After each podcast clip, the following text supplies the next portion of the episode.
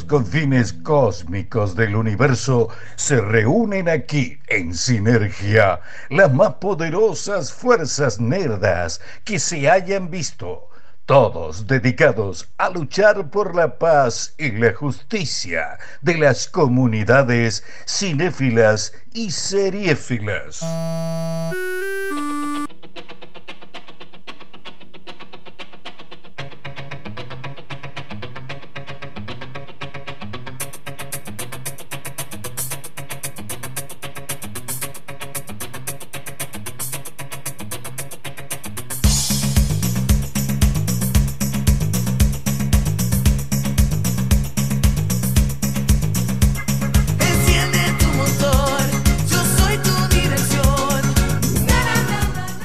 Vuelvo loca. Estamos todos haciendo la corio acá en la radio, chicos. Es una locura esta canción. Digamos que, porque hay una cosa que es hora de que se sepa, chicos. Para nosotros es una canción original del Ricky esta.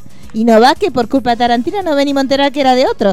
Yo cuando la vi dije, mirá de dónde llegó Ricky. Dije, es una película de Tarantino. Dije, no se anda con chiquita. Nah, sí, sí sabía, pero igual. Es como la de la del Luismi. Claro, Que no claro. es de él. También, por eso, pero no importa. Yo hubiera preferido un cameo de Torre el Ricardo Martín en la película de Tarantino. Que después hablaremos de ella, obviamente, porque la hemos visto en diversas calidades. la hemos visto, lo importante es haberla visto, chicos, no discutamos nada. Compartan el cosito y los churros y la bolita. Este, estamos en un ambiente muy festivo, chicos. Hoy Pu- Pulero se saca la ropa, Pulero ya puso Entra el calor. churro arriba de la mesa. Entra calor. Y se va sacando la ropa, todo lo que es un descontrol. Bueno, ahí no más pulero, ¿eh? Sí, basta, Pulero, tranquilízate porque no, no está el clima como... ¿Qué pasa? No le Nada. anda la máquina. No, no anda Pulero, internet. Todo lo que es que no haya internet. Pero bueno, hemos visto la película de Tarán. Hoy tuvimos... ¿Qué semanita, chicos? Sí, terrible. ¿Qué semana, chiques? Porque hoy vimos la de It 2, que no podemos decir nada, Nadie. porque te- tenemos un embargo. Todo lo que embargo, no podemos hablar nada. Y eh, hemos visto también la de Taranta. Sí, sí. Esa sí podemos hablar. De esa sí hoy De esa sí podemos hablar porque Sí, se, va, se estrena próximamente Mañana, ¿no? en salas mañana. Mañana Así mismo. que, ¿Es verdad que Pulero nos va a invitar a todos a que vayamos a verla a su cine? No, Sí. no, Ah, no, bueno, no, no. Salimos a desmentirla Bueno, entonces sí, para sí, la gente que Se corrió el rumor, pero no. Sí. Pero se can- Sí. Ah, salimos a desmentirlo. Sí. Está bien. Va, Te va a meter ese churro, ¿sabes? Por- Todos, y cada uno. Y también esta, las tortitas, todos juntos. Las tortitas. Si no, no llego. Eh, no sé cómo se llama. Torta Chicos, no soy pobre. Discúlpenme, no tengo No cultura es de de pobre. pobre, es de torta pobre. ¿No te gustan? Vamos, vamos. Ah, ustedes porque no tienen una abuela que hacía los días de no, lluvia. yo no tengo una tiempo. abuela. No, que hacía los días de lluvia. Ah, abuela tuve, porque si no me No, no, que no tuvieron abuela. Mi abuela el Mi día abuela de hoy hacía, llueve. Yo ya que no ni me acuerdo cómo era mi abuela. Chicos, yo quedé huérfana de abuelos a los 12 años. Y mucho, y mucho menos si la abuela hacía torta. Claro, no y es que en esa época las abuelas por ahí hacían tortas, pero no se decía. Sí, claro. Porque debería haber abuelas tortas, supongo. Seguro. Pero Sí. no se decía nada. No se sabía. Las abuelas no tenían derecho a esas cosas. No. Pero debería haber una abuelita torta. Deberíamos abuelita rebelde debe haber. Claro, una abuelita que descubrió el amor de grande en un centro de jubilados. Todo debemos haber tenido. Bueno, María. Elena. María Elena Wall sería la abuela de todos. La abuela torti, Y claro. la abuela Torti. Es verdad, este, todos estuvimos. Mira, solucionado. solucionado. Por algo hizo Manuelita. Claro, también, entre otras cosas. Pero bueno, eh, tuvimos una semana. ¿Qué tuvimos en el ámbito, pasemos revista en el ámbito nacional? ¿Qué tuvimos? Bueno, se nos fue el hermano de Mirta. Sí. Todo lo que es el hermanito. Que, Porque bueno, no tiene nombre, es el hermano, el hermano de Mirta. Mirta. Ya lo dijo un estúpido pensador que dijo, es Mirta es trending topic porque nadie sabe el nombre del hermano. Lo dijo un pensador contemporáneo. Eh, ¿Y qué más tuvimos? Escándalo no hubo. yo- Tuvimos uno ¿Cuál? muy, muy reciente. ¿Cuándo? ¿Hoy? ¿Ayer? Al lunes, creo. Yo tuve una semana muy de ventas, chicos, disculpen. El beso de lengua de, ¡Ay! ¿De quién? de Fedeval y Ah, Lourdes. Sánchez. Lourdes. Fue ayer, no fue lo vi. ayer, el martes. la No, no veo eso. No va que no estoy mirando nada del bailando este año. Me siento sucia. Porque nada, nada, no estoy mirando. Ah, vi, no. Eh, Breche bailó como Disfra- Cristina. como Cristina. Disfrazada de Cristina. ¿Qué tema era? ¿Qué, Cristina? La No sé. única. ¿Quién Ah, va a ser? la ¿Aguilera? claro, la jefa, la jefa. No me acuerdo papá. qué tema. ¿Pero y por qué? ¿Qué hace? Porque como no sabe cómo bailar demasiado bien, Leticia Ah. Breche mete como No caracterización. sabe bailar directamente. directamente. Entonces mete que mete personajes. Entonces hizo Cristina, que estaba bien, pero no, no tenía nada que ver con la canción que hizo. Me No acuerdo que lo miré, canción. porque a mí me llega la voz, cada vez que algo pasa algo de Cristina, a mí me llega la voz de alarma de alguien. Y alguien me dijo, oh, mira, está como Cristina, pero no, no fue muy gracioso, chicos. ¿Y después hubo algo más? No. A Se título- casó la Farlo. Ah, Ah, muy sí, fino. Muy fino. Amo Ahí sí había torta frita. Ahí había tortones de todo. Sí. Eh. Eh, pero me gusta mucho, la- me gusta mucho. Ustedes siguieran, siguen, el, sigan en la cuenta de Instagram de la Farro. Es hermoso. ¿Viste los hashtags? Sí, y tiene, eh, primero subió todo canje, lo que es el casamiento, y una foto muy linda con unos atunes. No sé si la... No, no, pero No. Los, los hashtags, prestad atención Ah, también no, a es muy ¿Con linda. atún? Sigan a Mónica Farro. Sí, porque aparte se ve que el novio de ella es como un entrenador. Sí, era la- Sí, arroba era el- del novio es arroba entrenador tu vieja en Sí. tanga. Y ella subió una foto diciendo, compré todos estos atunes. No sé por qué. Y, y- y el entrena y Roberto entrenador, póngale, no me deja comerlos. Una cosa medio rara. ¿Qué pasó? Está entrando gente de producción a traer porque le, a Walter le está Agarra chorreando el churro. churro. Agarra el Entonces, churro. eh, claro, agárrese un churro. Guarda Pero que chorrea, eh.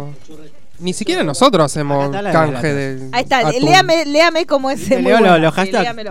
Dice, placeres, Mónica Farro, atún, latas de atún, pobreza, precios cuidados, atún en lata, cocinas modernas, Es nosotros, somos nosotros. gay hot, gay, lesbian kiss, lesbianas argentina, ¿Qué tiene que ver? arte, argentina, canje vedette, mandado, amas de casa, mujeres argentinas, modelos argentinas, Aplausos. mujeres uruguayas, modelos uruguayas, TV, foto. Ah, todo, ¿Quién entraba sí o sí, Sí, en alguna categoría entraba. Sí, Pará, que hay más. por alguna, de alguna forma Bull- vas a llegar. Bullrich mintió, habrá consecuencias. No. Posta. Sí. Es la- Lali Espósito, milanesa,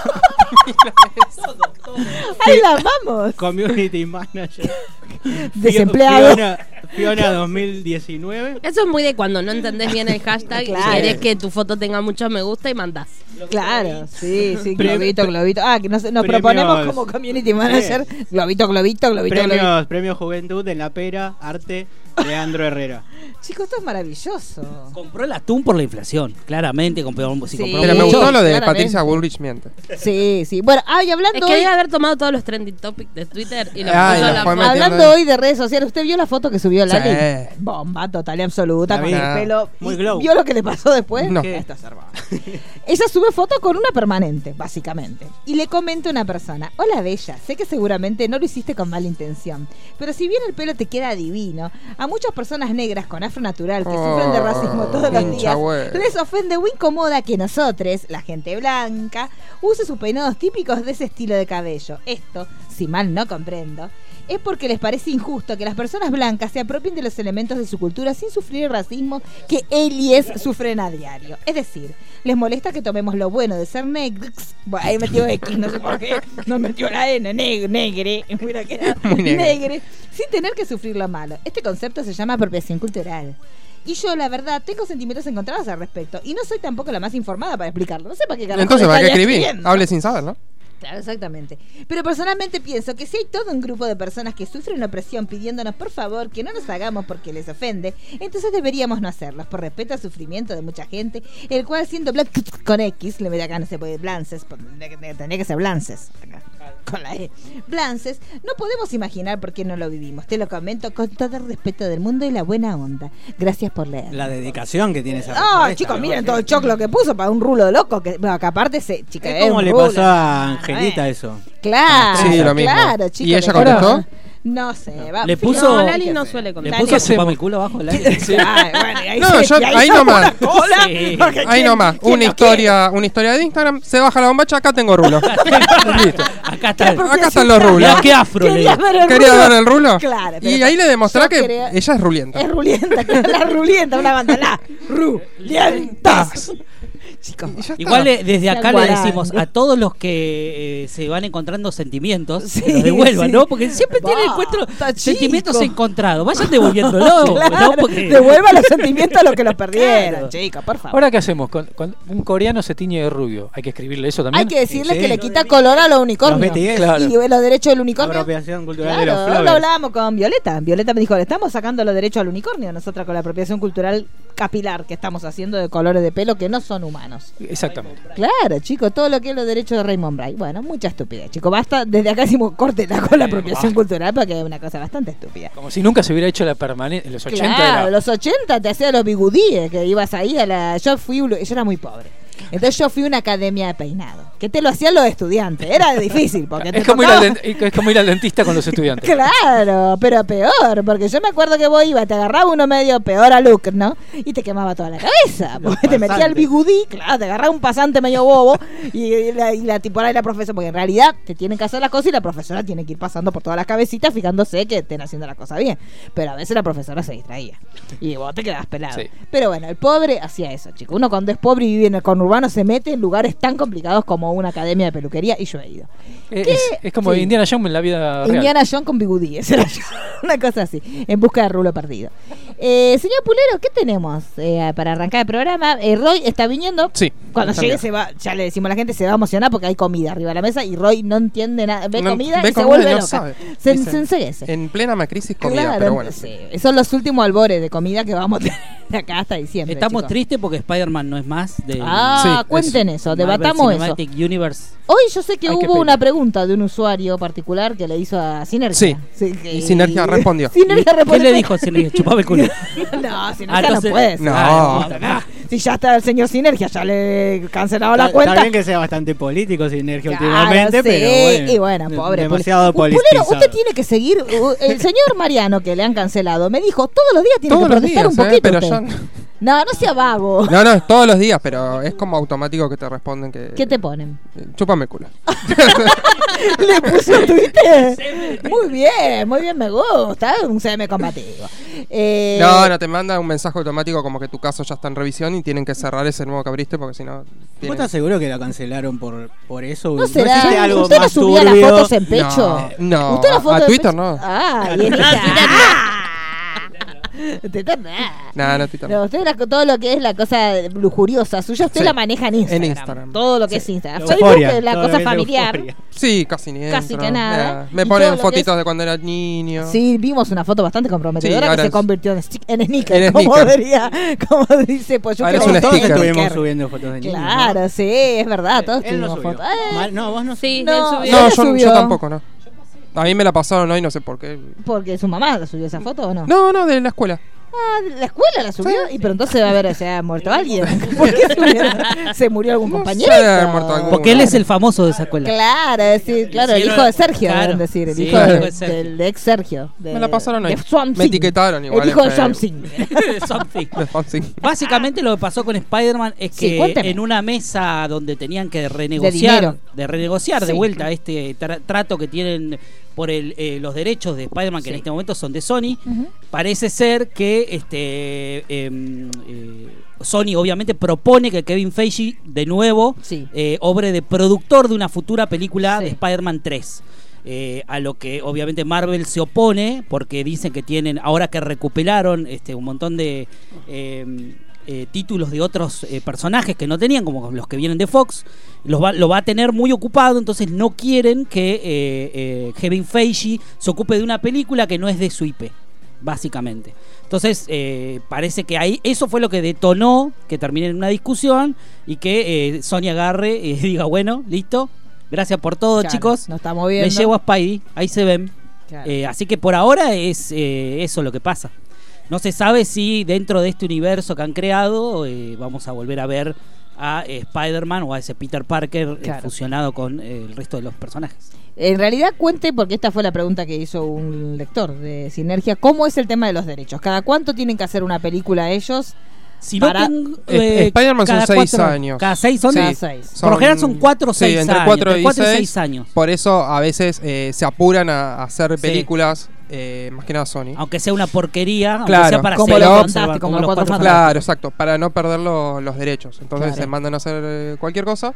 Pero hay que decir que más allá de que, por ejemplo, Venom no fue bien para la crítica, Sí. tuvo muy buena reco- eh, recaudación. Recaudación, Sí. Y entonces no, no le importó tanto ahora no llegar a ese convenio con, con Disney, eh, porque le fue bien con Venom, Y las películas sí. de Spider-Man les fue bien, entonces cree que sin Disney al lado como que ya está. Entonces no va a ser más un Avenger.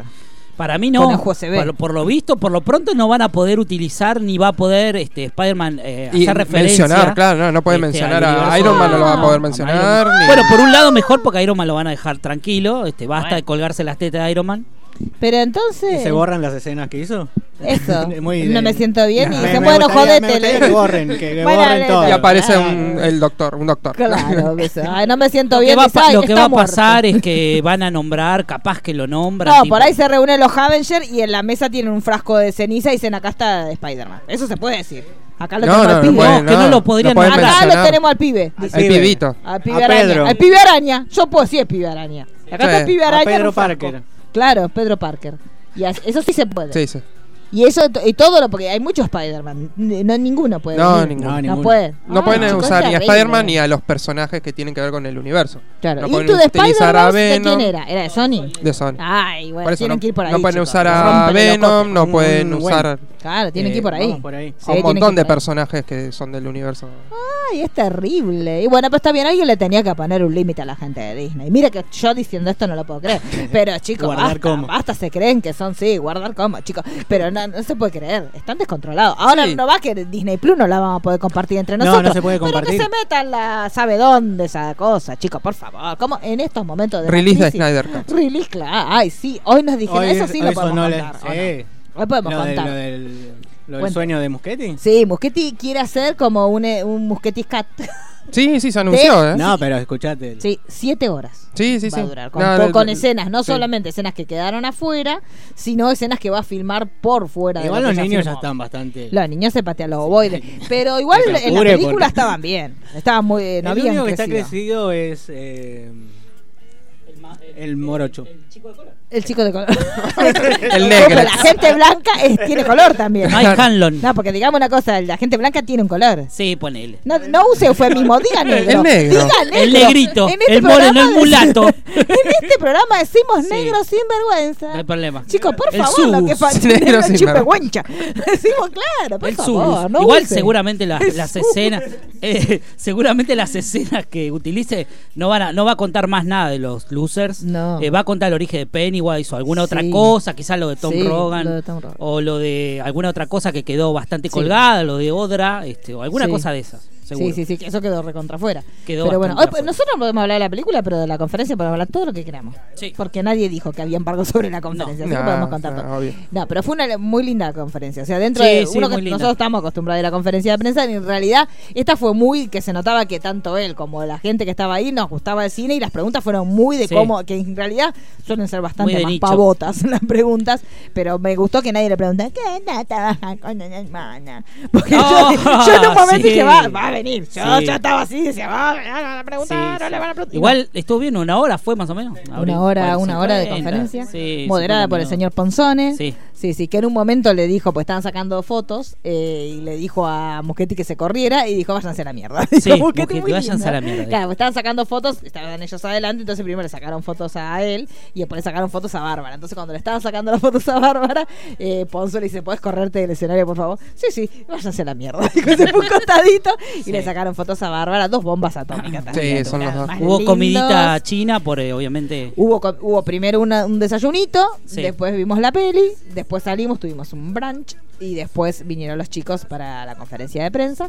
Eh, pero muy bien, me gustó porque contaron un montón de cosas de cómo es la realización, la planificación Sí, de sí, sí. rodaje, un montón de datos que son bien, bien precisos, sí, sí. de cómo se hizo la película, que, que, con- que te mostraban que ellos están en todos los detalles, este que no, no, no largaron nada. No, no, no, no. No, no, de hecho, él contó que estuvo hasta- Hicieron una pregunta que tenía que ver con el futuro de, de posibles películas para dirigir y no, no, no Flash, lo nada. No, no, lo dejaron. No dejaron contestar, no lo dejaron Igual la gente va por el lado que me parece que no va, ¿eh? Sí. Avísenle a la gente que está un poco Suelten a atrasada. Robotech. Suelten a Robotech porque eso No. ya No, no, ya va a fue, ¿eh? pasar. No, Por eso te digo, fue. No. la gente le Y tampoco anda pregunta, regalándole el librito. le pregunta por Robotech y Attack of Titans, que es una garcha esa, No, esa realmente. O sea, los que les guste ese Sí. anime está todo bien. Pero no creo que Muschietti No, haga no. eso. No está para No, hacer no. eso, me No, parece que no es para. no- no es digamos para que él. lo que sí se nota, no so- eso sí lo podemos contar de la diferencia de, de en todo, de, de- Sí. de la película anterior a esta, es que hay una confianza depositada en Muschetti que le dio una carta libre para hacer lo que se le Sí, le cantaba. dieron un cheque en blanco. Le dieron un cheque en blanco y el tipo lo usó bien, pero se nota en todo que le dieron lo de- le dieron carta libre. Entonces, básicamente la película está mucho da mucho más rienda suelta a lo que él quería. Sí, señor Muschietti. Y son, sí, Claro. y sí, si te hace la película más taquillera de la historia de cine de terror, le decís, sí, señor Mosquete. Fue mucho más fácil Sí. hacer esta. O sea, Sí, el sí, tipo sí. hacía cambios de último momento, cosa que en un estudio te matan porque no les gusta y acá es como que le, deja- le dejaron incluso tomarse un montón de licencias que él quería hacer. Sí, que dejó sí. afuera de la primera película, que también acá se rindió, se rindió ese homenaje que me parece que estuvo bueno. Pero es todo lo que podemos decir. Es todo lo que podemos decir. No, pero lo que ellos sí dijeron que la gente que ya había visto la película, porque hay un montón de, de- de guiños a los, a los fanáticos tanto de los libros como de la cultura pop en general, y no vamos a entrar en detalles, pero hay un montón de como sorpresas muy lindas al ver la película. Entonces, lo que trataron de decir es que todos los que ya la habían visto cuidaran que eso que nos pasó a nosotros hoy, cuando vimos Sí. esos momentos que nos pusimos como muy felices porque vimos cosas que nos hacían bien, este que no las contáramos, que dejáramos que los demás disfrutaran de la misma forma Claro, que lo obvio. disfrutamos nosotros.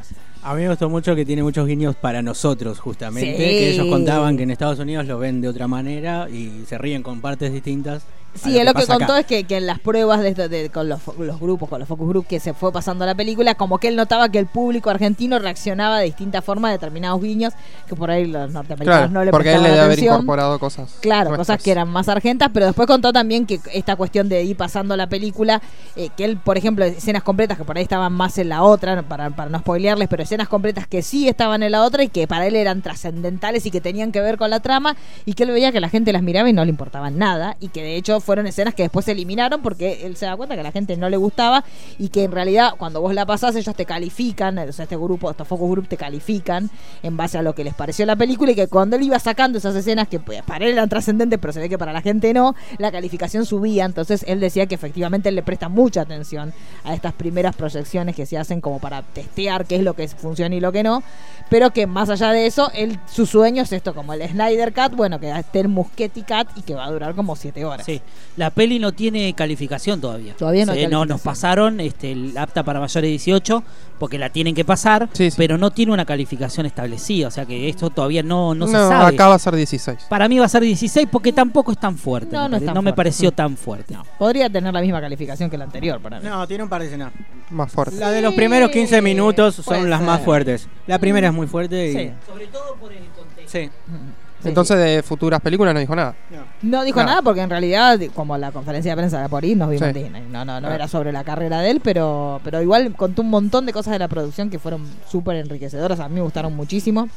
Y se nota mucho la dinámica que hay, como que él es muy volado y como que la hermana lo va bajando de todos Ella los es embales que él tiene. eh, Sí, serían como sí, los sí, roles sí. más artísticos en el lado de él y ella súper práctica, entonces ella contó un montón de y está cuestiones de que agenda. no repitió eh, tampoco anécdotas de otras entrevistas que vino dando. No. Y si complementás todas, eh, la información que, que tenés está, está tremenda. sí, sí, sí, sí, sí, la verdad que sí. Así que eh, prepárense porque lo que sí podemos decir que está bien. Sí, está muy, muy bien, bien. es un digno cierre. Vayan soltando la imagen que nosotros teníamos de la miniserie que vimos por televisión porque Totalmente. nada que ver. Este, pero está muy bien, está muy bien, es muy, muy un digno cierre este para, para toda la historia de Derry, así que nos, nos fuimos muy contentos. Después vamos, seguramente va a haber, dicen que va a haber un podcast. Y que lo estamos produciendo con el Manu porque Dicen. usted está muy ocupado, No, usted con todo lo- porque no quiere. Sí, no, bueno, pero sí, nosotros vamos, ustedes le vamos a decir el día que tiene que ir, punto. Sí, no, no. Nosotros está le avisamos dónde y a- que tiene que ir, punto. No, me tienen que avisar antes porque hay un Por invitado, eso. hay otro invitado. Bueno, por eso, pero yo ya Ah, eso estoy claro, arreglando yo con el Ella otro invitado. Otro más, no, nosotros tres solos vamos a hacer. No, no, yo lo Hacemos siento. dos No, no, no, no, no. Bueno, hacemos otro. ¿Podemos tener dos? Preguntale al jefe. No, no se puede, no va a querer.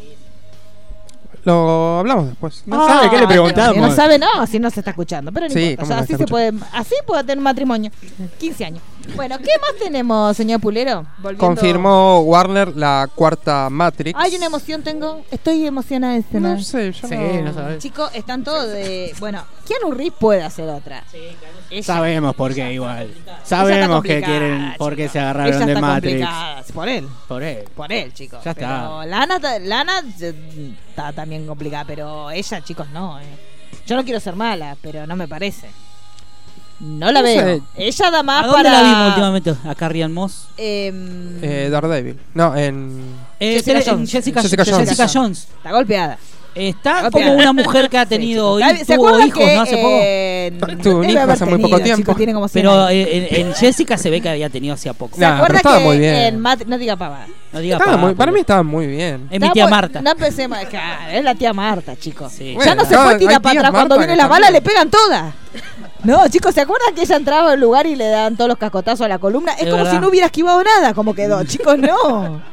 No, chicos, es momento Tierra para dos, todo, claro. Tierra 2 sin esquivar balas. La Sí. cabeció, cabeció todas las balas. No, ella capaz que va a cumplir algún rol en la película que Ella no está es para desde la oficinista, acción. para manejar todo lo que es la red desde la oficina. Ella es la que controla pastillas, La- patilla la azul, Bueno, como- roja, patilla azul, La administrativa. Como decía Carlos, Carlos Calvo. Ay, Neo, anda para allá. Ay, Neo, anda para acá. Y le maneja todo. Es como, claro, como la Felicity. Con Morfeo. Claro, es la Felicity que le maneja. Es la chica que está detrás de la computadora, pero él sí, porque él le entrena No, un él poco. puede Él puede hacer lo que se le cante.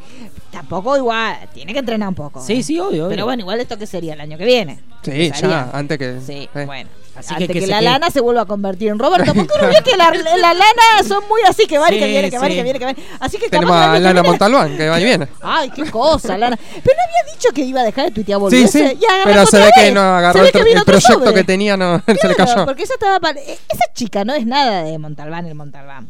No, no, no, no. Ah, porque yo pensé en un momento yo le iba a poner. Dije, es como la furia del K. Contra los K. Pero no, no, nada que ver. No, yo creo- es no. familiar de, de- Es hija de nada. Bueno, porque Ya ella come dijo churros. que iba a dejar Guarda que de chorrea. tuitear, dijo. Y Sí. ahora Sí, otra porque vez. le estaba pe- empezando un Un proyecto, nuevo. Claro, y ahora se ve que tiene. ¿Qué pasó? Podemos volver a los Wachowski Ah, sí, a la hermana. y hablar Hermana. hermanes. Ahí está, hermanes. Así no tenemos problema. Si quieren volver, vuelvan. Están con la E, así que vayan y que vengan. ¿Qué pasa con las chicas? Y ahí podemos hablar de la polémica que generó Pollo ayer. ¿Qué hizo Peyu? ¿Qué? Ah, de Meteores. Bancando a Speed Racer. Sí, pero, ¿Pero él lo bancó. ¿Quién fue que lo de bancó? Él- él y sí yo estoy lo de bancamos. las Y ustedes que no tiene un usuario como la Claro. gente ni se entera la debate. Pollo lo, lo bancó, yo salía a Usted apoyar. lo es- desbancó. Ah, No, Meteoro, no. sí. Chicos, me yo tengo una Meteoro. foto. Ahí hay otro, mira, fan A de mí me gusta Somos tres ya. Sí, No, yo, no, la- yo también banqué. yo también. Cuatro. Chicos, yo tengo el una sol- el foto. solo contra gato. El come churro. Y el comechurro no habla, pero. Come churro. Bueno, yo tengo una foto. ¿Se acuerda que estuvo el auto de Meteoro en Argentina cuando se estrenó? Y Yo me saqué una foto con Mario de Paternal con el Meteoro ese. Los dos vestidos en esa época que trabajamos en oficina. Te dábamos todo como con traje, los dos, una tristeza. Y nos sacamos una foto. Y yo me acuerdo que la primera película que fui a ver en IMAX fue Meteoro. Y me dio mucha impresión todo lo que los pelos de la nariz, que No es- se no le es- veían al gordo. Igualmente no es muy, no es muy visualmente tremendo, ¿no? Los pelos de la nariz nunca No, me lo no. pude olvidar. Pero lo que porque son era carreras, mi primera vez en el AIMA. Y yo dije, ay chicos, porque es verdad, era un detalle a cuidarse. Porque uno estaba filmado para que se vea en la pantalla de cine y lo veía en la pantalla esa gigante. Y yo le veía los pelos que eran como mi cabeza de grande. Y me dio una impresión, chicos, que ahí dije, eso hay que cuidar esos Claro. detalles al pasarlo. Porque a mí me dio como Pero una. estaba bien la película. Sí, pero Visualmente bien. era muy- Sí. Tremenda. Sí, sí, era muy buena. muy bien, chicos. Sí, no sé. Pero bueno, se ve que la. No, tienen aciertos y pifis. Yo no le tengo No mucha tienen fe tantos a la nueva pifes Marvel. igual. Cloud Atlas a mí. eh, Ah, ¿se acuerda? no me- Y Ya no me Júpiter acuerdo. Ascending tampoco. Bueno. Es una Júpiter poronga. eh, No, por eso, esas dos no. no. El momento de la abejita, ¿se acuerda cuando venía la abejita?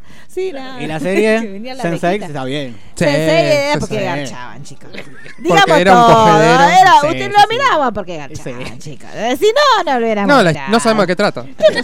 A mí me decía capítulo 5, minuto 24. Yo iba buscando Con- cuando con empezaba- musical de fondo. Empezaba, Con era como ver la carne claro. cuando uno metía pedazo de carne picada a la picadora y se mezclaba toda la carne, venía la bola de lomo, todo así picándose. Era eso, chicos. Aparte, si hubieran puesto a garchar feos, no la mirábamos tampoco, chicos, digamos. Era gente linda. Sí, no, no había garchando. gordos, nada. Nunca un gordo. Esta No, lana no, se hace mucho, ay, mirá lo derecho, lo derecho, pero meteme un gordo ahí en el medio de todo, arbitrando a ver si se liga una. No, eran todos lindos, chicos. Entonces, digamos, tampoco era porque nos gustaba la diversidad. La mirábamos porque somos chanchos. Porque yo me acuerdo que Poyu me decía, yo le preguntaba, Poyu, ¿en qué capítulo todo? En el Y me decía, cuatro. Hay uno que. A mí me preguntaron, yo dije, anda al cuatro. Y es que hay que hacer esos servicios a la comunidad. En Hay que- cuatro, en cuatro justamente. en las cuatro. En cuatro, en dos, en tres, eran como un. Sí, sí. El Inventaron números Era como el circo de Soleil del sexo. Era como que venían los trapecitos, una cosa de loco. Pero para eso sí está la lana. Pero para mí lo de la Matrix yo no le tengo fe.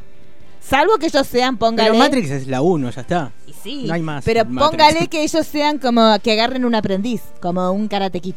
Póngale. Claro. Y que puede vengan ser. uno nuevo y ellos le manejen todo lo ¿Y que pero es quién teórico. podría ser? Y le dan las clases. ¿Qué pensemos? Neo tiene que ser el nuevo Empecemos. Morfeo y ella también, y Sí. un pibe nuevo, eso, joven. hagamos Pensemos el uno que casting. esté fuerte, a ver, que esté La bueno. realidad, no sé qué Tiene pasó. que ser la- fuerte Por y favor, adulto. por favor que no sea el hijo de Will Smith. No, por No, favor. no, No, no no, creo, no no creo. creo. lindo. No, no Por creo. eso, no, no, no. Es porque lindo Will Smith, che. Lo No, ponen el en todos hijo. lados. Ah, el hijo no. Es un culo. Las máquinas de nuevo, este. Bueno, eh, pensemos, pensemos, pensemos. ¿Quién puede ser? Y un joven. ¿Pero 30. joven cuánto? Un 30. No, no, no, joven. ¿Usted no sabe lo que es joven? Timothy Chalamet. Timothy Chalamet. ¡Oh! Chalamet. Ah, no, pero no Nah, sirve. pero no Héroe de acción. Es así. ¿no? No, Bueno, Entrena, no, entrena. Keanu Reeves no era muy distinto a eso. Eh, pero tiene. No, ¿quién podría ser? Pensemos en serio. A ver. ¿Alguien, un- uno que esté en los 20? Nah. Es medio, medio tapón. ¿Quién? Sí, no. Es medio chichón de, Egerton, mi- ¿no, chichón de chico? piso. Está ¿eh? muy bien en la saga esta, de la de. ¿Cómo se llama? Sí, pero es chiquito. Es un, es Nah, un, es un está ñomo. bien. No puede. Le pasa- Bueno, está bien porque las balas le pasan por arriba. No, chicos, No hace tiene falta que ser ser tan alto, alto. Y espingado. El que hace Delton John en. Ah, te... Nah, Taron Claro. Egerton es muy chiquito. Nah. Es muy chiquito. Nah. ¿Quién podría ser? No tenemos muchos No, chicos no de la hay nueva mucho. generación. No. No, Tom Holland no, muy estúpido. Porque tiene que ser alguien serio, chicos. No tiene Sí. que transmitir felicidad. Tiene que ser como un amorfo. Y masculinidad. También, porque era masculino, Keanu, digamos. No, por eso tiene. Por eso, un- ¿quién pues? El Ben de ahora de, de It.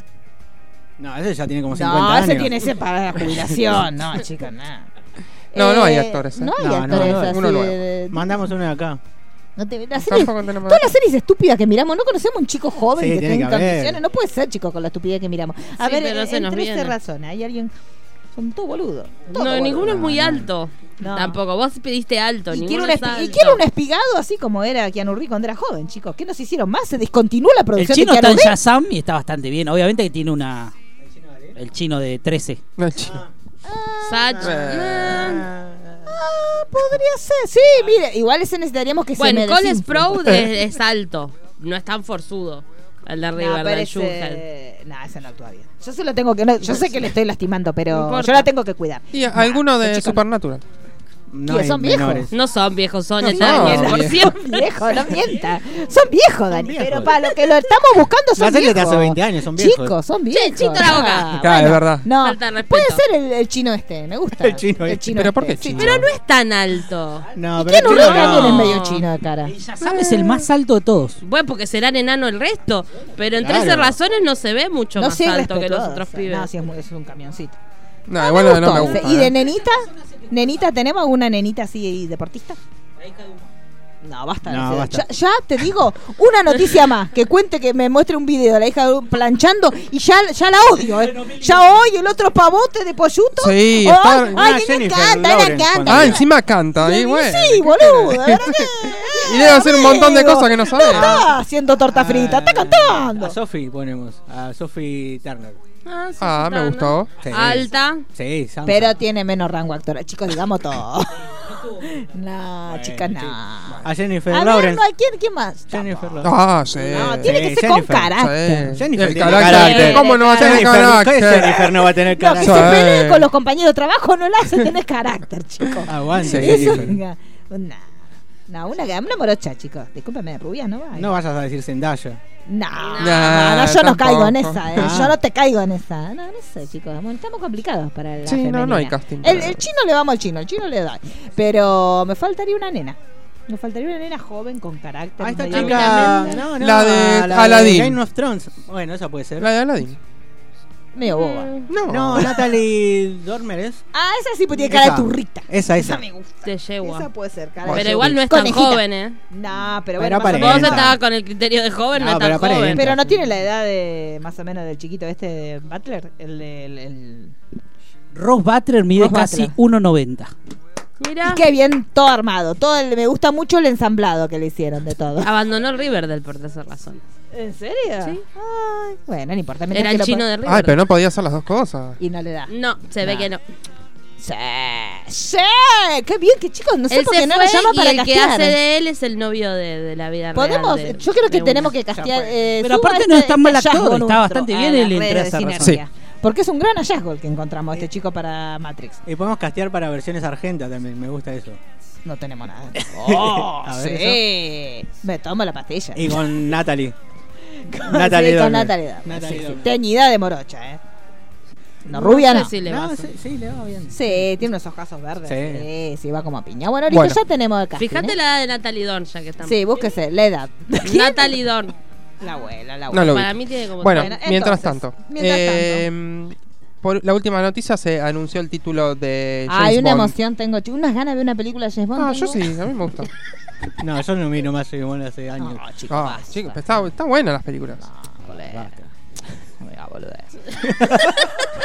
¿Usted le entusiasma, en serio? Nadie lo segundió. ¿Festejás el título? Ah, este, Sí. esta vieja seguro la festeja. No, no, no. Terminó no, con, ni con idiota. Roger Moore. Mire, si lo Roger perdió, Moore. si lo, si lo perdió a este, ya no le importa a nadie. Porque mire que este contado por la nostalgia te mira cualquier cosa y aún así le dice que no. Y pero Roger Porque, Moore eh, dice. bueno, la nostalgia que le estoy diciendo. Agradezca que no le dijo Pierre Brosman. No, pero a mí me gusta este Bond. Esteban, ¿le gusta? Este. Esteban Bond. Prol. Esteban Prol. Esteban Prol. A mí también me gustaba de chica. Qué bichera. Porque Es que era graciado Esteban. ¿Qué pero quería no saber la quería. altura de Natalie? La edad, la edad, La edad y la Ah, la- altura. Bueno, el peso también. Nació en el 82. ¿Viste? Ah, no es Ah, tan. bastante Es vieja la viejita, ¿eh? turra. Vos estabas Ah. apuntando, está, la jovencita. cancelamos. No cancelada por cancelada. vieja. Tiene que ser. Vieja la famosa, esta sí, capaz, esta me parece que sí. No, sé si esta es pansexual, como la que había la, la semana de los sándwiches de la semana pasada. en una red carpet que se hace. Ay, sí, a Jennifer Lawrence. A Jennifer Lawrence, claro. Igual Jennifer Lawrence se manda cada Sí, una a la red Jennifer. Lawrence, Me gusta esa que cruza borracha por las sillas. que se esa cayó, la vez que se cayó. Es muy vergonzosa. Bueno, ¿qué más Bueno, pasamos la noticia Vergonzosa. que no le Es, la mano de la red carpet. ¿Eh? Claro. No, esto te- Ay, no, es hora de eh, que se diga. Manu, usted no llegó a verlo a Manu descontrolado, ¿no? Me, fui, me fui antes. Qué ¿Por qué me ido antes? Hoy estábamos diciendo, ¿qué horario se fue usted de esa fiesta? Tipo a las 3. Era como- No, Era te como- un poquito antes. ¿Un poquito porque- antes? Era como sí, el video sí, de. porque a las 3 ya estaba desbarrancado. No, entonces dos y medio. el no video de te Taylor. Swift. Cuando ¿Viste se- Taylor Swift borracha así? Sí, es usted. Claro. Porque Ponzo ya cuando llegó estaba desbarrancado este, porque dijo, tarde, esto es un desbarranque, dijo Ponzo.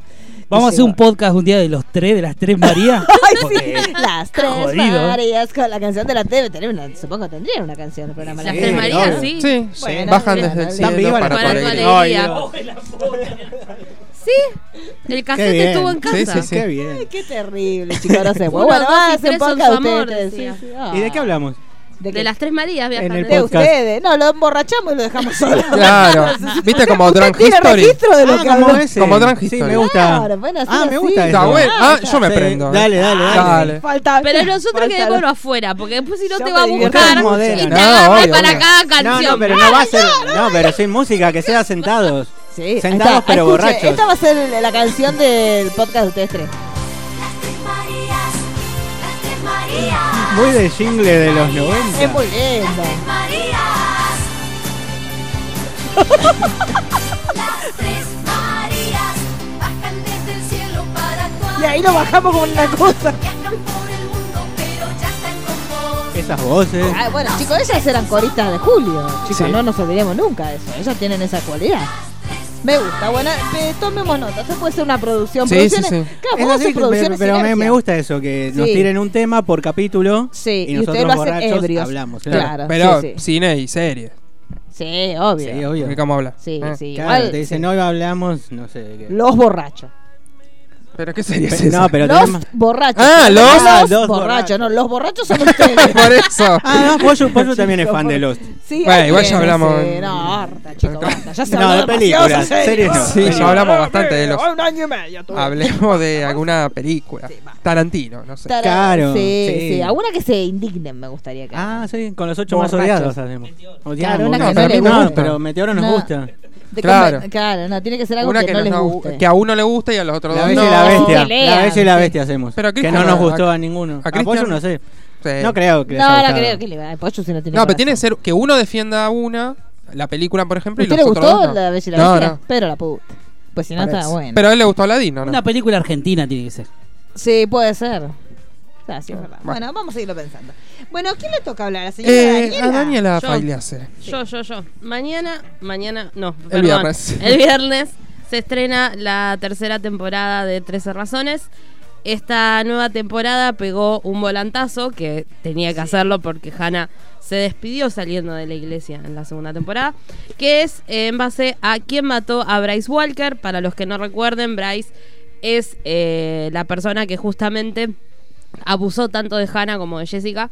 Y eh, tenía sí era el más odiado del mundo. Aparte la sentencia fue una sentencia muy injusta, entonces había altas dosis de odio hacia él. Así que va a estar centrado a esto que él falleció después de unas vacaciones de verano que no se sabe qué clase de juego estaban haciendo que termina con este joven muerto.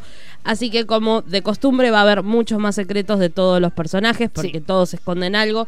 Todos son poten- potenciales sospechosos, aunque en el tráiler ya vemos que Sí. el principal es el pobre Clay. Pobre Clay sufre. En realidad no se tendría que llamar más 13 razones. Sería Clay sufre. Sufriendo el lugar. Así, porque todas le pasan. Pero bueno, en realidad lo que nos interesa saber es un montón de incógnitas que quedaron de la temporada anterior. Que se profundice un poco más sobre el club, la existencia de, de ese antro de la Sí. perdición donde abusaban de distintas chicas. ¿Por qué Nina quemó las fotos que se había robado, que eran una prueba muy importante para poder ir en contra de estos deportistas? Si Jessica y Justin vuelven, no vuelven. A todo esto, Justin, ¿qué pasa con su adicción a las drogas? Pobrecito, lo quiero ir a abrazar. Sí, porque ¿Qué se pasa? lo ve demacrado las imágenes. Exacto, ¿qué pasa con Taylor? Si Taylor dice lo que le, le hizo Montgomery, si cuenta lo que le pasó, si sufre, sufre algún tipo de consecuencia de querer ir a atentar contra la escuela. ¿Qué pasa con Clay y el arma? Pues si bien vemos que él va detenido por lo de Bryce, no sabemos cómo pudo salir del tema de que él estaba con un arma en la puerta de la escuela y la policía estaba llegando. Y eso es todo lo que necesitamos saber, Sí, básicamente. sí, Hannah ya sabemos que no. Capaz que es Capaz un nombrada. flashback. Ella no va a estar. No, porque no ya, va a la- estar, ya ya. habían dejado en claro Ya que en la segunda claro que- temporada se la soltaba, se despedía, aparte quedó. Aparte, la escena donde suena la canción de ellos y Clay hace así como todo caprichoso y se va y lo abrazan. Ay, es muy- Es Eh, la, la noviecita de, de él no vuelve, ¿no? Pues se acuerdan que se había puesto de novio con una chica. La de Esa es otra duda. sí. No sabemos. Ella era la le hija dejó- de Kevin Panceta. Exacto. Claro. Eh, ella había dejado en clara que no, que lo quería, pero lo tenía que soltar, que Sí. fue en parte el clic que Uy, también hizo, los churros que viene Ray. que también hizo Clay para soltar a Hannah. Sí. No sabemos si Porque volverá, esa capaz que relación me sí. re gustaba. Me No creo, que- para mí va a estar más centrado con el tema de Bryce, el tema de la novia de Bryce que estaba Sí. embarazada. Eh, hay un montón de cosas que, que dejaron, digamos, como pequeñas pistas para ver qué es lo que hacen en esta temporada.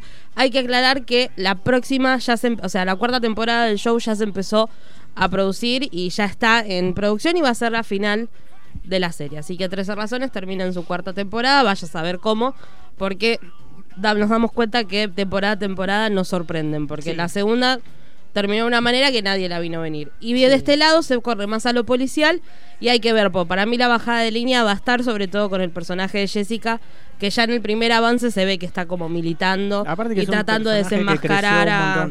Sí, y aparte estu- para mí estuvo fue uno de los mejores personajes A- a mí es lo que más me de la segunda de la temporada, segunda. tanto Jessica como Justin me Sí. parece que fueron los mejores. Y, y está bueno eh, eh, todo el camino que hicieron de lo que ella va procesando habiendo sido víctima Sí, de sí, un sí. abuso. Capítulos van a ser la misma cantidad que los anteriores. Y sí, supongo. calculo que Y 13. supongo que vamos Uh, a 13 por el tema. Y pero como no hay más que hacer, capaz que era tres discos. Y listo. No, Claro. no, son tres. 13 otra vez. Oh, chicos, 13, vos- 13. Para la Eh, semana chicos, ya yo está no vista, tengo que- tiempo para dedicarme a 13. Chicos, yo no puedo, la verdad, no, no me da el tiempo para. Son un poquito es largos, mucho, además. chicos. Aparte, sí, vamos a No repasar. sé de qué se quejan. No, sí. 13 capítulos de una hora no es poco. Cállese que usted no vio Mindhunter todavía, son Voy menos a poco, capítulos, porque estoy viendo Arrow, Pero che. nosotros tenemos. Bueno, si usted se pone a mirar serie de hace 25 años. que, eh, Y chicos, vos por porque no favor. leíste que se vuelve Claro, a chicos, mirar Porque una ahora. cosa es lo que veo en conjunto y otra cosa es lo que veo Escuchen sola. esto. La, la- Se vuelve a Glee ahora. Sí, Sí, también se vuelve a Glee todo, siempre. La temporada pasada fueron tres episodios de 1 hora 10, 56, 57, Eran 54, 57, Sí, son 50. Ay, chicos, un montón. No es un montón. Sí, Son porque- muchos para la idea que tiene la serie. Me pasó con la primera. Bueno. Sí, para mí Yo sí. consumo series largas, chicos. No, Sí, pero no toda, pero usted la va consumiendo semanalmente, no toda una vez. no todo en una vez. Orange la Bueno. vi en un fin de semana. Ay, bueno. Igual es una de las pocas series que voy a decir rápido, creo que en dos días. Sí, Pero- y porque no y te esta parte la tengo que ver en Sí, dos días. sí, sí, es cierto. Bueno, yo les mando un beso y chicos, pero la verdad que no, pues yo tengo mucha ¿No la vas a actividad. ver? en- No la voy a ver, pero no lo voy a hacer como hice con Mindhunter, que la teníamos liquidada para el lunes, chicos. No, para el Igual sábado. nosotros es como que a veces Sí, somos muy buenos con una serie y con Sí, otra. es verdad. chicos. No, y aparte también depende de lo que uno tenga que hacer con esa serie. Claro. Claro. Cuando uno la puede disfrutar y ver tranquilo, pasa Yo me acuerdo que yo me la bajé creo que en un día y la serie es un paco. Sí, sí, chico, es una basura. Sí. Una basura encantadora. Una Oh. basura hermosa. ¿O qué te sorprende? Nos pasó con Stranger Things. Sí, Que es verdad. Arrancamos sin ganas. arrancamos Sí, yo la empecé como bueno, para por eso yo la había terminado el día siguiente Sí. a las 3 de la tarde. Mal, chicos, estaba un poquito empacada. Porque aparte esa la vi desde que no la vi con adelanto ni nada, la vi en tiempo real. No, chicos, no se puede. Sí, a las 3 de la tarde la había Sí. terminado. Pero Sí. no eran tantos capítulos. Eran ocho. ocho. Eran Ocho, ocho, ocho. ¿eh? Ocho de una hora. Ocho es un número sano. Sí, pero sí. llega. que- Yo no soy de ver series en celular y me venía para acá para la radio mirando el capítulo de Stranger Things en Ah, celular. no. Y así te van a bolsiquear. A mí no me gusta. Así, hoy por hoy uno puede, chicos, es un peligro. O te arrancan el dedo. Vamos Sí. a ver que te tomes esos preferenciales, viste que salen Claro. 70 pesos el pasaje. Claro, pero si no te lo bolsiquean. ¡Espera, espera! ¡Que termine el capítulo! Pará. A los gritos va atrás. Pero quiero saber quién la mató, quiero saber la razón, le gritaba el hombre y el hombre ya estaba en Isidro Casanova. Sí, sí. No, no se puede, chicos, no sé. A mí la verdad me la bajo. Esto que sean 13, yo se lo tengo que decir, me da un poco me... Ahora ya te viste dos temporadas de 13. Sí, pero bueno, yo porque yo quería tenerla para el lunes terminadita. Y la vas a tener la vas para a el lunes terminadita. Por No. Sabemos que sí, sabemos que sí. No, Se chicos, sabe. porque hay que ver la de Tarantino de vuelta este fin de semana. Y Y bueno, pero larga. vas a llegar a tiempo. ver todo. No, vas Sí, a, vas a la vas a terminar de ver. Bueno, esperemos que sí. Vamos Esperemos a que ver esté a la altura sí. del desafío, chicos. Bueno, ¿qué más tenemos, señor Pulero? ¿A quién le toca? El domingo estrena la nueva temporada Peaky de Blinky. Peaky Blinders. Sí, esa que es fanático de la, la polluta. Exactamente. Es una serie británica drama de BBB, de BBC Chu, BBC Chu, de Bebe BB Bebe Contemporáneo. Contemporáneo. Bebe De BBC Contemporáneo. Aclaro que estrena el domingo para todo lo que es eh, Estados Unidos, Gran Sí. Bretaña y demás. Nosotros vamos a tener que esperar a octubre, pero bueno, podemos eh, verla por, por donde Por quieran. Y es una historia sobre una familia de gángsters. El Sí. protagonista es Cillian Murphy, si Sí. lo conocen. Calculo Y- que le gusta por eso, Pollo. No sé por qué, pero me da la No, no, igualmente ahora iba a dar justo la- las razones para, para Ah, verla. bueno, disculpe. Las 13 razones. no son ¿Trece? 13, son menos, un Ah, poco menos, pero, un montón, pero bueno. Estiralas. Si son Estiralas o 13, hasta que sean 13. Claro. Hágalo hasta que sean 13. Ah, puta madre. Eh, la, la serie es de época de los años 20, Una situada en, en Birmingham. Segunda Entonces, razón. Segunda razón. La tercera razón Tercera. está muy bien ambientada. En. Birmingham. En Casi que va a la anterior, pero Claro. bueno. Tres razones. Cuatro. Eh, la cuarta es Cillian Murphy, que Sí. también eh, está muy bien en su actuación. No gaste, trate de ser escueto, Claro. pero no, No, no, vamos no. a llegar a 13 así, ¿eh? Quinta, Quinta. tiene Está muy un bien elenco coral detrás de él que está muy bien. Sí. Que, digamos, más allá de que Cillian Murphy es el protagonista, Sí. actúa muy bien todo el resto y hace que también surjan y sean protagonistas de, de la historia. Seis. Ahí podías hacer dos, ¿eh? No, porque ¿cuál? Estuvo medio boluda. ahí, El porque- surgimiento de, Claro, varias historias. El crecimiento de Seis. las historias Eh, de las el, siete. crea- el creador es Steven Knight y la particularidad es que no se dan muchas series que... Ojo que ahí podés Eh, meter la no, siete. no, dormite, eh, dormite, dormite. No, no vamos a robar, vam- vamos a llegar, vamos a llegar. Eh, que él dirigió todos los capítulos y los escribió, solo en dos tuvo co-guionistas, pero el resto eh, se encargó siempre de él de tanto Sí. dirigirlos como de escribirlos. Sí. La otra Ocho. razón es que Ocho. las temporadas son cortas, son de seis esta. episodios, por lo tanto llevamos cuatro temporadas. ¿De cuánta duración de capítulo? No, una hora, Ah, pero son seis Y- capítulos. pero si son seis capítulos de hora y Seis media, es lo mismo. No, no. Claro, sí. Así que O sea, son temporadas de seis capítulos. Sí. ¿Siete? si no nueve. vieron... Nueve. no No, es- quiero que, No, no, no. quiero que no llegue. No, si no vieron todavía Picking Blinders, eso significa que tienen solamente 24 episodios para ponerse al día. Sí, muy bien. Ah, Diez. ¿Diez? 10. ¿Cuál? No, no. No, falta. Usan No, boina. no, ¿eh? Como sus amigos. Como tus Como amigos. sus amigos. Eh, otra de, de la- de las razones es la intensidad que manejan de los personajes. Como que- bueno. Como como, como Mariano. Eh, no, eso quiere decir que a veces están como muy depresivos, muy... Como Mariano. como Mariano. Eh, es verdad. Eh, entonces eso hace que también que uno como que vaya pasando por esos estados de, de los Mariano. personajes. Yo lo hablo con Mariano, está deprimido, me deprimió. Claro. Digo, bueno, chao, me dormir. Eh, No sé por cuál vamos. Doce. on- ¿Doce? 12, Ah, la bien. 12 Sí. y le quedan Once. Once. No dijo la de las boinas, no lo dijo. La 13 que usan, todos usan boinas. No, Te faltan dos, tenemos. 11 y 12. Bueno, eh, la 11, eh, que desde el primer eh, episodio uno va viendo que su creador ya tiene tenía la idea clara de lo que iba a hacer. No es Ah, que eso la es- está- no chequeado, No. chicos. No, eso nunca está chequeado. No, No. No Eso con no es que, que la va estirando porque le dicen No hacer una sabés. temporada más. Sí. No. Paz que haga las 13 Pero eso, es inchequeable. Eso Y la, que Bueno, la no es número. como- no todas las series son como los que pierden el camino. y, y pierden la- los, los espectadores Los masculinos. espectadores masculines, y, diría Mario. Y la 13 Valle. es que el guion está muy bien hecho y hay muchas frases que ustedes van a ver- poder ver, eh, leer en internet sobre todo, que Muchos son quotes. memorables. Muchos Ah, quotes. Ah, Ah, como el, como el Joker que tiene muchos quests. Claro, que le pone cualquier cosa con la foto. Para mí sacan de Paulo Coelho y las ponen en Peaky Sí, Blinders. Peaky. Blinders, sí. Yo tuve herrero sabe, interior. como dice, Joker. claro. El alquimista, Peaky Blinders. Peaky Blinders. Bueno, les di no mis 13 bueno, razones, váyanse chicos. Muy bien, ya está. Y esto no fue habla Peaky más. Blinders para- Se enoja y no habla más. No se puede, chicos. Bueno, ¿qué más estrena? ¿Quiere que le hable de Foss y Vernon? No. No, no, si quiere le hablo Bueno, un poquito sí, sí. Ya me, me parece que ya ha sido poca gente la que no la vio, pero bueno, se estrena el miércoles 28, se va a estrenar. Sí. Porque, pero ya mucha No, gente pero ya la- estrenó. Se, se estrenó hace un montón. Este, tiene, yo la verdad que la vi, pero la, la- sí, Michelle Williams, que cuenta eh, la historia de Buck Foss y, y su mujer, que eran coreógrafos. Este, yo la verdad vi, creo que cuatro o cinco capítulos. No, no la seguí viendo porque es como que tenés que prestar mucha atención y no- en ese momento no estaba muy artística la serie. No, pero cuentan, sí, cuentan toda la historia de ellos como pareja creativa y todas, también todas estas cuestiones de que él eh, como que tenía bastantes deslices en el momento de que él hacía los cuadros musicales y la mujer como que trataba de entender esto de lo que tenía que ver con la puesta en escena de grandes musicales pues una ¿usted la vio señor Roy? no la vio nadie chicas digamos la verdad. No pero está muy bien está muy bien. Yo la empecé a ver la abandoné pero puede ser que ahora la retome este con las emisiones de los miércoles.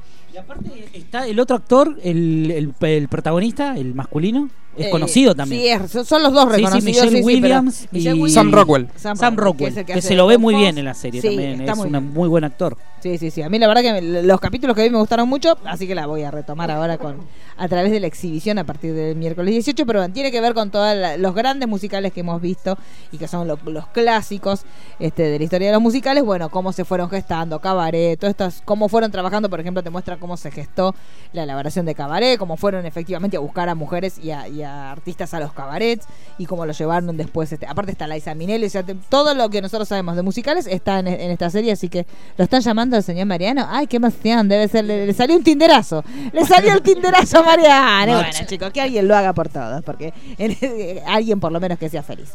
Eh, ¿Qué más tenemos, señor Pulero? Así que le recomendamos que las vea, más allá de los chistes, Sí, realmente. Está muy totalmente. bien, está muy bien. Y Totalmente, ot- totalmente. totalmente. Totalmente, ¿Se totalmente. acuerda qué era lo que escuché? Ah, cuando hacíamos. Cuando vos leías el libro de 13 razones. cuando hacíamos el otro programa, con la, la que cuando le llevamos, le cumplimos el sueño de la idea a otra persona. Sí. Eh, y otra de las series que regresa para su fin Sí. eh, se llama The Affair. Ah, esa es la que usted que miraba. el ¿Se domingo acuerda que, que, fuimos? viene. ¿Qué fue la segunda temporada que fuimos a ver un evento? No, ¿Fue Afer? yo no, no, no, no, no, ¿Qué porque no fue? sé, es de Showtime y no, ¿Y no cuál se fue pasa. el acá. evento que fuimos? Sí. Bueno, No. sí, fuimos con, la- como las tres Marías cuando no estaba esta María y yo era la tres María de ustedes. dos. No, no me acuerdo. Sí, sí, fuimos a verlo.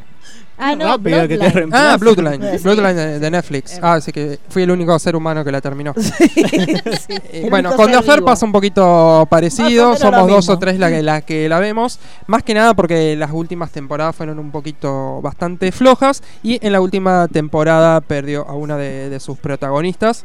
Eh, por problemas. Más que nada que ella se quejó de que estaba segura de que cobraba mucho Ah, que menos, cobraba menos que que el ma- lo masculino. masculino. Mm. Y creo que era Y le real. dijeron es verdad. Y le dijeron, ¿Sabes es a verdad. un y ahora, y ahora vas a ¿Sabés que morir. Ahora directamente no cobras. No va que te cago matando y ahora cobras muchísimo menos. Chau, haz tus derechos laborales.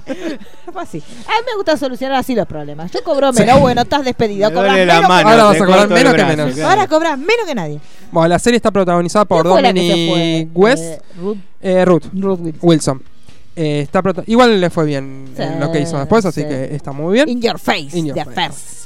Eh, Dominic West es el protagonista masculino junto a Maura Tierney, que me encanta. Tierney. Ah, Tierney. me gusta ese apellido. Tierney. Y se suma eh, para esta temporada Anna Pekin eh, como personaje Ah, regular. Como, La mutante. Sí. Exactamente. eh, haciendo de, de hija de, Homel- de, Homeland. de ellos.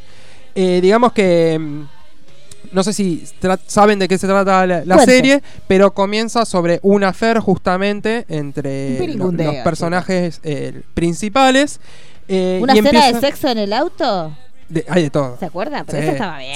sí, muy sí, linda. No, es que la serie es increíble. Yo no me puedo acordar los argumentos, pero yo me acuerdo de la escena de Claro. sexo de la serie, chicos. Yo la mido por eso. Eh, aparte, cómo está contada, siempre, se divide en dos capítulos Como por, de- por va cambiando los puntos de vista. Exactamente. Entonces siempre vas viendo eh, cómo reaccionó cada uno, cómo uno piensa que pudo haber reaccionado, porque en el medio del afer de ellos también hay un crimen, Sí. entonces las primeras temporadas No se, centran ni en estar eso. tranquilo, ya que te matan a alguien. Sí, sí. Y lo bueno es que, bueno, uno piensa que pudo haber sido uno que lo mató y en realidad fue otro. Bueno, la serie es como está un muy club, bien. pero con garche. Póngale. Eh, El tema es que en las últimas temporadas fueron pifiando un ¿Ah, poco, bastante. Eh, y el hecho de la ausencia de ella, cuando ya pasó en la última En temporada. la o última temporada ella muere. Ay, no ¿Cuántas baje. temporadas van? Y, esta es la quinta.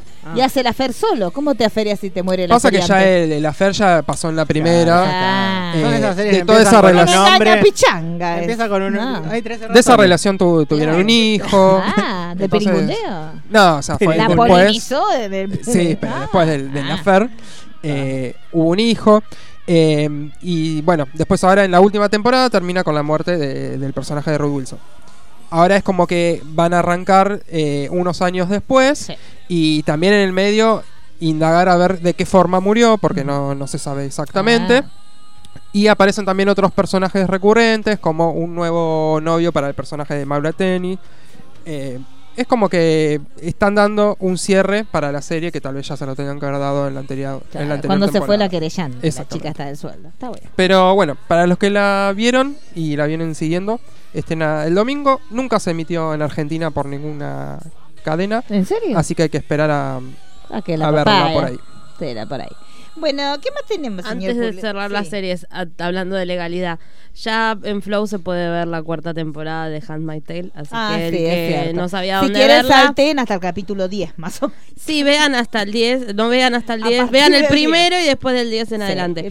No, el pero el que por ahí, viste, no, no es experto en, en encontrar nuevos lugares, en Flow ya tiene Paramount la está pasando los Los domingos. domingos, exactamente. Y eh, a su vez, Flow la, la subió. Sí, no, no se van a cambiar la semana a semana. La que tienen sobre ahí. todo en, esta temporada que es bastante difícil verla. Este, la pueden ver en Flow. Y si no, directamente saltean a partir del capítulo 10, donde pasa lo bueno. Vean el final, sí, vean el sí, capítulo sí, 3 y ya está. Si es una serie difícil de ver semana a semana, ¿no es más llevadera? No, nunca. Para mí, a mí me costaría más.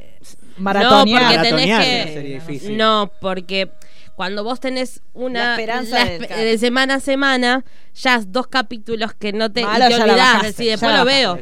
Y cuando te diste cuenta, no terminaste No la nunca la, temporada. Que es lo que hicimos nosotras, claro. Exacto. Cuando Sí, es eh, de corrido es como de decir, hecho, puede Yo soy muy de dejar en los últimos dos. Sí, no, Con, las de Marvel me ¿En pasó serio? con todas. ¿Sí? No terminé Daredevil, me faltan dos. Jessica Jones me falta uno. Hizo bien. Eh, a todos Yo me nunca falta les uno, di dos. play directamente. No, yo sí, yo sí, pero. No, yo no. Ahí no. Pero igualmente, digamos que esta temporada mucha gente dejó de verla. Fue la temporada Sí. Que más fue floja difícil. y mucha gente abandonó la serie. Yo la voy a retomar, pero ahora estoy ofendidísima. No, no, y de hecho mucha gente, o sea, decía, no, está a partir del 10 que se puso buena realmente la serie, mucha gente decía, está buenísima y A era mí como me gustó. cinco locos Si, que si te bancás hablando. los 10 primeros. A mí me gustó brutal. mucho tu metáfora. ¿Cuál puse yo? De que dijiste que era como cuando te caga tu novio y te viene con un buen regalo. Claro, era eso. Vinieron con un regalazo que fueron los últimos tres episodios, pero ya nos habían fajado de las primeras. Claro, los primeros dos episodios fueron muy malos. Eh, esto que decimos siempre, igual eran cuestiones que siempre las debatimos, que decíamos, ¿qué pasa con la comunidad internacional si tenés un, un Estado que está vulnerando los derechos de todos los habitantes? ¿Qué pasa con el afuera? Claro. Y era como que la serie funcionaba sin mostrar el afuera, porque lo que era raro era justamente eso. ¿Qué pasa con el resto del mundo si tenés un lugar como Gilead y el resto de la comunidad internacional no hace nada? Bueno, en esta temporada abrieron eh, hacia otros países, hacia Canadá, y en realidad abrirlo terminó como haciendo que se caiga la No, y aparte principal. mismo en, en la propia, eh, en el propio estado de Gilead, digamos, lo que ellos construyeron respecto a cómo era el estado, cómo eran esas criadas, cómo tenían que comportarse, empezás a ver un montón de libertades que tampoco te cierran, vos decís, si es un sistema tan opresor, porque hay alguien que pueda andar tan campante. Claro, Elizabeth Empezaron a Moss es hacer como como que, cositas se que puso hacen muy en- ruido. En, Che Guevara de- desde el principio. Y era como una actitud muy querellante que no tenía que ver con que vos la puedas mantener durante mucho tiempo. Vos podés reventar todo los- al final o al principio y morir. Pero es como que siempre revienta todo y queda buen bien parada, entonces pierde algo de credibilidad eso que construyeron. Según los que llegaron hasta el final, yo capaz que la Sí, termino sí. y termino flayada de vuelta, pues me suele pasar esas cosas. Pero hasta donde llegué yo era como que, bueno, listo, es Elizabeth Moss haciendo caras, bueno. Claro, ya cansó. Esto que decíamos que en un momento decíamos, uy, qué bueno, Elizabeth Moss, la cara que pone, porque Claro, como sí, no sí, puede hablar, porque bueno, y esto ya como recurso, ya si haces 10 capítulos con ella poniendo cara, ya te cansás. Pero bueno, digamos que después lo, lo supieron resolver bien, pero en realidad la- na- no llegó nadie a ver el capítulo 10 porque estábamos todos cansados. Y fue una temporada muy. Y de hecho, si vos te fijas, la calificación en IMDB bajó muchísimo. Y los últimos capítulos sí tuvo buenas calificaciones, pero mucha gente ya la había abandonado. Así que si quieren, la buscan en Flow y, y se ahorran un mal rato. ¿Qué más hay, señor Pulerex? ¿Usted va a hablar de Mindhunter y el exorcista? Ah, yo voy a hablar porque resulta, Novake, eh, mirando, bueno, ¿se acuerda que la semana pasada habíamos hablado de Mindhunter y habíamos dicho que se iba a estrenar y habíamos hablado en general y también habíamos hablado del- de, los Manson, del clan Manson? Bueno, la cuestión es, chicos, que recomendación, vean y busquen toda la documentación que puedan sobre el clan Manson porque les va a servir de acá. Si, si son fanáticos de Mindhunter, obviamente en Mindhunter tienen un montón de cosas. ¿Se acuerdan que habíamos dicho que el personaje de Manson era, como un flash, un pequeño flash, porque en realidad ellos iban a investigar los casos de los asesinatos de Atlanta, que también son súper interesantes. Pero lo cierto es que, eh, a pesar de que el, el momentito que está Manson es en el capítulo quinto, pero que es maravilloso, está muy bien retratado, que igualmente serán 15 minutos como mucho, sí. Sí, menos, menos. Es una entrevista que ellos tienen con eh, Manson, que lo van a ver a Manson, este, que dura muy poquito, pero tiene, un- tiene unos diálogos que son geniales y la escena está filmada maravillosamente. A mí, la verdad, eh, para mí el quinto es uno de mis episodios preferidos. Pero eh, después viene otro episodio, que es el episodio sexto, donde tenemos un personaje que también es un asesino serial, que se llama Paul Bateson, que justamente lo entrevistan, otra vez los dos protagonistas de la serie. Igualmente la serie tiene... es lo que habíamos dicho, no me acuerdo de qué serie lo hablamos hace poquito, que decíamos que te plantaba la necesidad de averiguar más, pero como que los temas no... te- ah, lo habíamos hablado cuando hablamos eh, la serie de William Shatner, que hablaba Sí. sobre lo sobrenatural, que decíamos, te plantea los tópicos y no están del todo desarrollados. Bueno, acá en Mindhunter pasa lo mismo, lo que pasa que están planteados por Fincher y te, te gusta tanto que no, no, no te quejas de eso. Pero lo cierto es que trabaja un montón de eh, asesinos en serie pero particularmente habla sobre uno que está en el sexto episodio, que se los, para mí el quinto y el sexto son dos episodios tremendos, pero igual la, la temporada esta me- a mí volvió loca, me pareció una genialidad. Excelente. Es, es la mejor serie que tiene Sí. Netflix hoy por hoy y una de las mejores del año sin lugar a dudas. Pero la- lo cierto es que hablan sobre una persona, sobre un asesino serial, que ellos hacen una entrevista, que no la hacen los dos protagonistas principales, sino la hace el personaje de Anna Thorpe con su asistente, que el asistente es un verde Sí. total, como que le cuesta un montón todo, y se encuentra con este personaje que es un homosexual, que de hecho, como cuando ve que, que el asistente, que se acuerdan, no sé si usted, la primera temporada la vieron, que es este que los había traicionado, que había presentado las cintas que demostraban cómo estaban trabajando ellos, bueno, él vuelve a trabajar con el equipo, pero obviamente después lo que hizo le dan un lugar muy relegado de todas las decisiones. Entonces, en realidad termina siendo el equipo de ellos tres, ellos dos más el personaje de Anator, que es la que trabaja la parte Muy buena las escenas cuando viene el jefe a llamarlo Es y siempre lo dejan de lado. Es genial porque como él saben que es un traidor, cada decisión que toma dicen, bueno, vos te quedás acá, vos te quedás en la oficina y siempre lo dejan este afuera. Pero lo cierto es que aparece un personaje que se llama, que está basado en un hecho real, que se llama Paul Bateson, y este personaje nos conecta con una película que también tiene muchas maldiciones de por medio, que es El Exorcista. Y está basado en un hecho real, entonces me pareció que era... Y a su vez nos va a llevar a después a otra película que también la estuvimos viendo con el señor Una- una Mariano. hermosura. Sí, no, una cosa hermosa. Pero es muy linda toda la unión. ¿Se acuerdan ustedes cuando vimos en su momento El Exorcista que cuando Megan empieza a tener todos estos problemas, la llevan a hacerse un estudio? Sí. Que el estudio, a mí en lo personal, me traumó más que toda la parte de los, del demonio dentro de ella, los vómitos, bueno. La cuestión es que cuando eh, ellos están haciendo esta película, cuando Friedkin está haciendo El Exorcista, en esos momentos no había como grandes protocolos en cuanto a cómo llegar a los hospitales públicos y cualquier persona podía entrar en cualquier lugar y ver lo que estaba pasando, este, en, en lo- los procedimientos, los estudios que se hacían. Friedkin hizo un estudio, eh, fue a ver este- a un hospital de Nueva York y encuentra que se hacía un estudio que justamente pasaba esto, que te hacen primero, te punzan como en la punzan, zona del claro. cuello y cuando te punzan vos largas un chorrito de sangre. Cuando vio eso, Friedkin dijo, yo quiero esto en mi película. Porque esto es terrorífico de por sí. Y yo quiero que esto se filme en, en El Exorcista. Que sea como un paso anterior a entrar allá lo más, lo más maléfico, podemos decir, lo más sobrenatural. Quiero que antes tengamos esto como un paso previo a despojarnos de las consecuencias. Que lo que haría cualquiera si tuviera una hija en la situación de Megan es, bueno, descartemos lo clínico para entrar derecho a lo sobrenatural. Entonces Friedkin justamente dice, bueno, filmémoslo con el personal médico del hospital de Nueva York, porque podían tomar a esas personas como extras para filmar esta escena. Entonces toman y una de estas personas que, que hace esta escena es justamente esta persona, Paul Bateson. Filman la película, la película termina, esta escena termina siendo antológica, porque de hecho se filma en el mismo lugar donde en su momento Friedkin había ido a hacer como un trabajo de campo sobre diversas prácticas y estudios. Y cuatro años después de que se estrena El Exorcista, este hombre mata a un crítico de cine y lo mata en un encuentro sexual que había tenido con este hombre que aparentemente eh, la explicación que da Paul Bateson de por qué lo mató a este crítico era porque eh, supuestamente en este encuentro sexual que ellos tuvieron no había sido correspondido, esas son las palabras que él dijo, como que en el encuentro sexual no había sido correspondido por el otro, por este crítico de, de cine.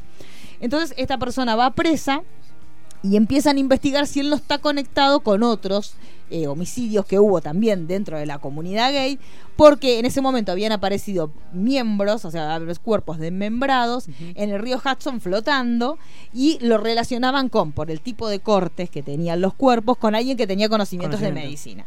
Entonces empezaron a investigar y supuestamente un periodista recibe una llamada, que es este mismo Paul Bateson, que les dice que había matado a este crítico de cine. Bueno, la cuestión es que la policía llega a hacer toda una investigación y se descubre que sí era este Paul Bateson, que después lo vemos en el sexto capítulo de Mindhunter, que es una y esa escena también me parece hermosa. Está muy bien llevada porque aparte eh, se da, Bateson se da cuenta que el personaje, este, este traidor que tiene dentro del equipo de, de Mindhunter, se incomoda con esta cuestión de que él sea homosexual y lo empieza como a, hacerlo sentir incómodo. Y esa situación lo termina sacando el personaje de Anna Torv, que empieza como a contarle una historia sobre que ella tenía un- como una maestra que, que juega un poco con esto de la homosexualidad, que en ese momento se cree que es nada más que para sacarle algo al personaje de Paul Bateson. Después vemos, no vamos a adelantar la trama, pero que viene por otro lado.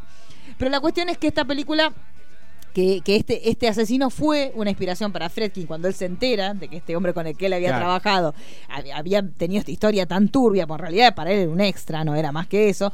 Cuando llega a, los oídos de Fredkin lo que pasó, él dice, bueno, yo sobre esta historia quiero hacer una película. Y hace una película con Al Pacino que se llama Cruising, que es una locura, Sí. porque se mete de lleno en, en el ambiente gay de los principios de los 80, pero primero que ves un Al Pacino que es total, en un registro totalmente diferente a lo que estamos acostumbrados, o sea, está como en plan chongo gay, pero muy raro, porque la parte de él lo que hace es un personaje que es un policía, que justamente pasa lo mismo que pasó en la historia real, empiezan a encontrar, o sea, la primera escena que vos ves es unas personas que están en el río Hudson y empiezan a ver flotando con un bracito y empiezan a decir, bueno, acá está pasando algo, están muriendo muchas personas que, que pertenecen a la comunidad gay y aparentemente hay como un circuito de, de actividades gay, de bares gays, que lo que está generando es que haya un asesino en serie dentro de, de ese círculo y lo que hacen no tiene mejor idea que mandarlo al personaje de Al Pacino a que se meta como un infiltrado. Él está casado, aparentemente felizmente Sí. casado hasta ese momento. Este, bueno, le dice a la mujer, mira, yo no puedo contar porque lo, lo que le dice su contacto dentro de la policía es, bueno, dice, vos vas a investigar, pero yo no quiero que vos hables conmigo ni con nadie y yo me voy a encontrar con vos una vez por semana para que vos me des un parte y yo te voy a dar las especificaciones de lo que vos tenés que hacer. Mientras tanto, no le contés ni a ninguno de tus allegados, ni a nadie dentro de la fuerza, ni tampoco a tu mujer en qué misión está, pero bueno, vos tenés que fingir y tratar de meterte en ese ambiente y tratar de ver por dónde viene la movida. Entonces, la película a mí me pareció una locura, porque él se empieza a meter primero como muy desde afuera. Aparte que no se guarda nada la película. No, no, no, Es la muy película gráfica. es mu- sí, de hecho para año en- para Sí, 1980. por eso a eso me es refiero. una Sí, locura. o una sea, locura. cuando él, cuando él entra a estos, a estos este, clubs, que son como un, como un club normal, tipo Sí. porque tiene pool, es como muy rara la situación, porque son como clubs súper comunes, que vos decís, yo puedo, un lugar que un pub que podés haber ido Sí. mil de veces, pero están todos los tipos en bolas, y él entra vestido con una, aparte de él en plan chongo es una cosa que no te entra en la cabeza ni por casualidad, pero cuando lo ves, está bien, está- es, es un mapachino joven, Sí. digamos todo, está, este, pero igualmente con- es muy raro. Choca, Yo- ese es sí, raro. como con unos rulitos, como todo muy raro. Él empieza a entrenar en un momento, pero también tiene menos nada. Empieza como a entrenar. Empieza a hacer una investigación que a nosotros nos gustó mucho. Sí. Porque en un momento él empieza a darse cuenta que dentro de la comunidad hay un montón de códigos. Y él se da cuenta que si no los tiene, le va a costar un montón ganarse la confianza y poder investigar. Entonces en un momento pasa por un lugar y ve que hay un montón de bandanas como las que usamos nosotros ahora, que de distintos colores. Entonces va y le pregunta al que vende las bandanas y le dice, ¿de qué son esas bandanas? Y él le dice, no, depende de lo que a vos te guste, sadomasoquismo, lluvia dorada. Y empieza a decirle, depende la bandana que vos te pongas. que vos uses para ir a estos clubes y depende también de dónde te las pongas. Si vos, por ejemplo, te gusta, no sé, el sadomasoquismo, te pones una roja, pero si vos te gusta ser el que le pegan, te la tenés que poner en la mano y si te gusta ser el que pega, te la tenés que poner, por ejemplo, en el pantalón, en el bolsillo de atrás. Entonces él empieza a tener todo- todos estos códigos, los empieza a aprender. Y a la vez de que se empieza a meter, obviamente, tiene que empezar a ir a esos bares, tiene que empezar a interactuar, no puede ir desde un lugar muy de afuera, pues también sería sospechoso que fuera un bar de gays y esté así parado mirando, tipo, como no haciendo nada. Tiene que empezar a bailar. La- Él bailando La es la cosa baile. más triste, chicos. Él es muy buena. Él bailando es lo más del universo. Este, bueno, y él después en un momento también lo que habla, justamente en esta semana Friedkin largó el Blu-ray de la película, entonces estuvo tuiteando un montón sobre la, sobre la importancia de la película, porque también lo que él decía, él en su momento recibió muchísimas críticas por ambos lados, por, Sí. por el público no normal entre comillas, pero tradicional, la notaron como muy rara la película. Y por también la comunidad gay la sintió como que era muy estigmatizante de lo que era la imagen de los gays en esa época. Porque de hecho te mostraban como que esos bares eran un vale todo, como que Sí. también los gays se Eh, encontraban en... Metieron- me- metió el cliché del macho gay de la, de la década del 80, el Claro. Mercury. Claro, era muy, es muy, ¿se acuerda la Es muy escena de la escena Rapsodia de cuando él va al sí. club ese, Es que igual, aparte la igual. ropa, todos, y es, Es igual. Capaz que viene una inspiración por ahí también. Y después, eh, haciendo un poco eh, ejercicio de esto que estás contando Sí. vos, hay una película que hizo James Franco también. Sí. que habla de los 40 minutos. Hay una historia, una leyenda en Hollywood que decía que había 40 minutos cortados de esta película Cruising, donde este, directamente era eh, una escenas pornográficas. Sí. Este, Jane Franco toma esa idea y hace una película que se llama Interior Leather Bar, Sí. este, que cuenta estos supuestos 40 minutos que no están De la peli. dentro de la película, este, y hace una película realmente está muy buena, es un falso Sí. documental que está, yo me acuerdo que lo vi, te acordás que lo te lo comenté una vez, y hay una que hizo que también se llama King Cobra, que también está Sí, muy King buena. Está muy bueno, pero hubo una época de Jane Franco donde le gustaba meterse en ese Sí. mundillo que había de historias de... de- Sí, donde él se puso más como en el lado de productor. También estaba en las películas, porque en King Cobra él está, creo. Sí, sí, sí, está, pero, está, pero- está. pero no como corriéndose al lado de productor. Pero está muy bien, la película está muy bien, pero lo que pas- me parece que lo que le causó más conflicto fue que no llegaba a ser lo suficientemente ATP para un público tradicional y terminaba siendo un poco estigmatizante para el público gay. Entonces terminó quedándose como en un lugar intermedio que hizo que la película quedara como Sí. más de culto y muy de nicho. Sí, sí, sí. Entonces, hoy por hoy lo que él estaba hablando justamente decía la importancia que tenía esta película para desmistificar un montón de cuestiones. Este pedía justamente que la gente buscara esta nueva versión. No sé si tendrá material extra, pero puede ser. Sí, seguramente. Puede ser, pero bueno, fue, fue el lanzamiento, de- fue esta semana justo que, que surgió eh, el artículo este que comentaba que buscaba el nexo entre el exorcista y Mindhunter y justamente la reedición de Cruising en este en Blu-ray, así que seguramente... Todo, es- todo el es- misma semana. Una sí, locura. una locura, chicos, una locura, pero se las Y- recomendamos. Y, uh, Un detalle de lo que era la vestimenta del, de- del mundo gay de, de- de esos años fue la vestimenta que tomó después el heavy metal.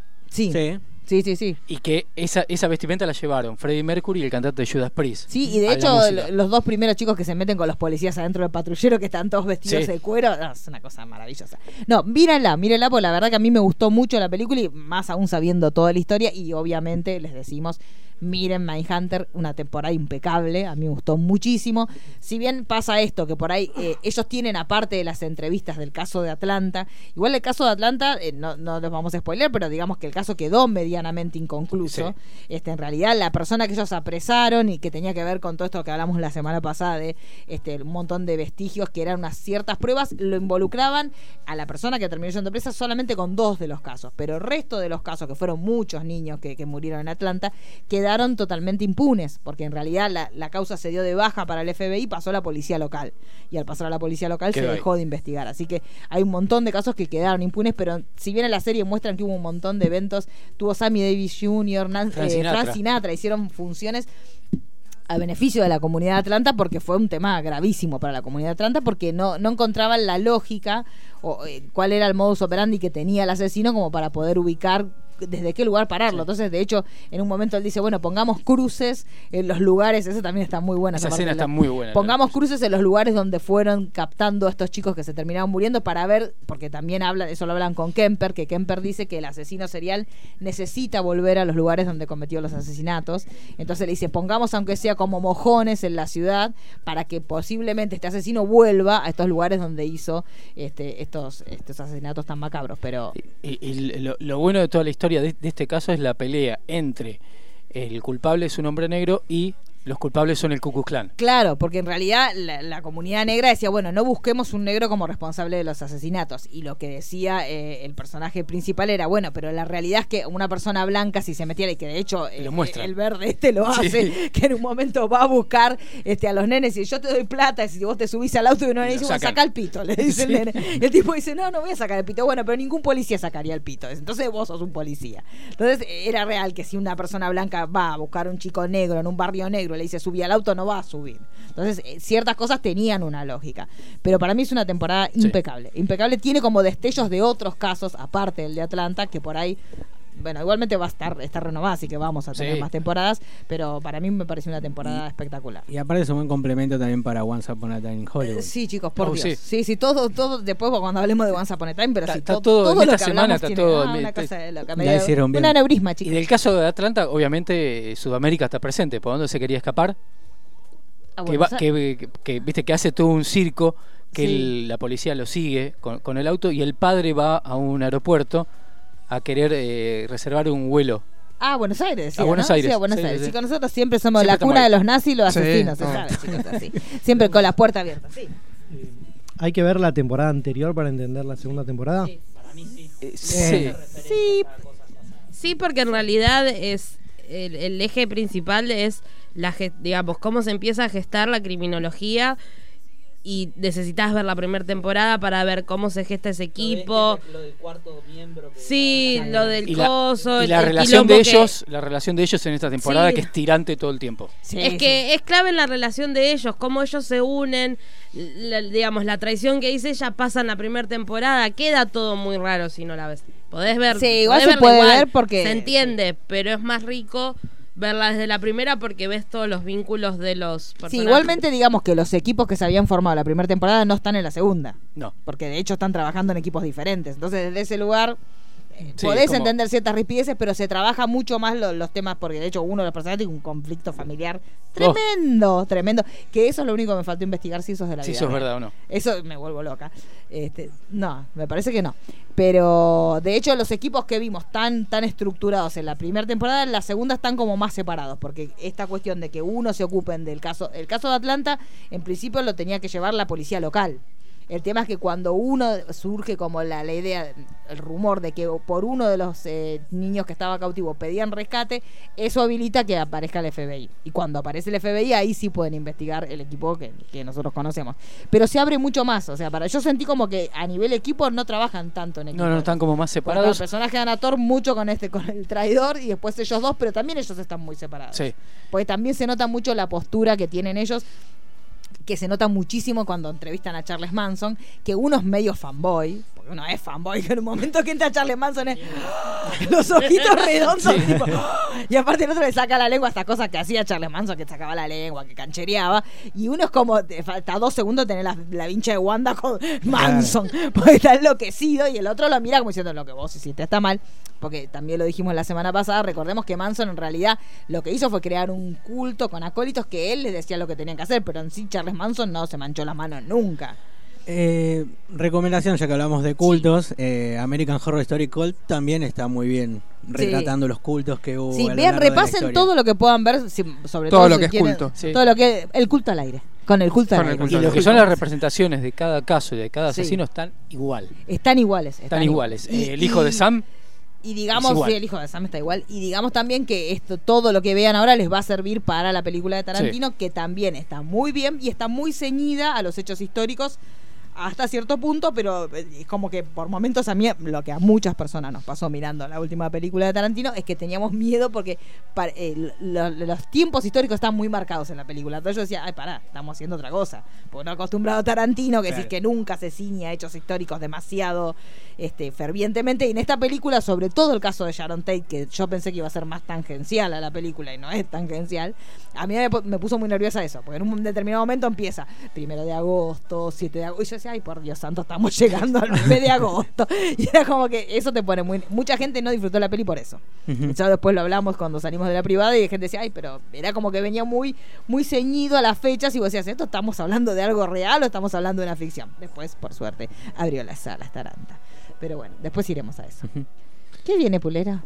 Ay, vio que no parezco intenso hoy. Sí, no parezco por eso intenso. pensé que. Uy, porque te sentaste en la silla. Ah, Ah, te sentaste en la de Mariano. Te sentaste en la Me silla. senté en la de Mariano. En la de Mariano. Ay, pero me hubiera avisado, la pasaba mejor. Hubiera prestado atención. Ya estoy tan desacostumbrada que ni me fijo, mira dónde me Claro. siento. Pero qué cosa. mira. Por eso, por eso. Bueno, justamente ahora viene el momento intenso. Sí, imagínese lo que va a hacer. Porque No. si yo que no era intensa, hice este quilombo. ¿Hay cortina? Sí, hay cortina. Hay cortina. Sí, está Roy. Roy Cortina. Yo no escucho nada porque murió mi auricular. Dejó de- No, bueno, yo le canto. Dejó de escuchar. Charan, charan, el señor intenso. Ahí está, ya, puedo está? arrancar. ¿Ya Sí, sí, ¿le gustó? Bueno. Sí, sonó muy linda. Para hoy traigo una recomendación. Estoy viendo Sí, muchísimo. mucho documental. Mucho documental. Y, no, pero hoy no traigo documental porque me encontré con una película que Ah, estaba sí. esperando mucho. Sí. Y. Pero la estuve- Ah, el parásito. Sí. La historia suya. La verdad, sí, sí, básicamente. De Parasite. Eh, eh, me encontré con esta película que esperaba mucho, una película que se estrenó hace no tanto, pero viendo este, la cartelera del cine argentino No veo sé. que no está. No, No, va a estar. para noviembre. Hasta el 31 de diciembre vi hoy y no está. Ya no vimos. No, lo- no está. Así que no creo que la estrenen.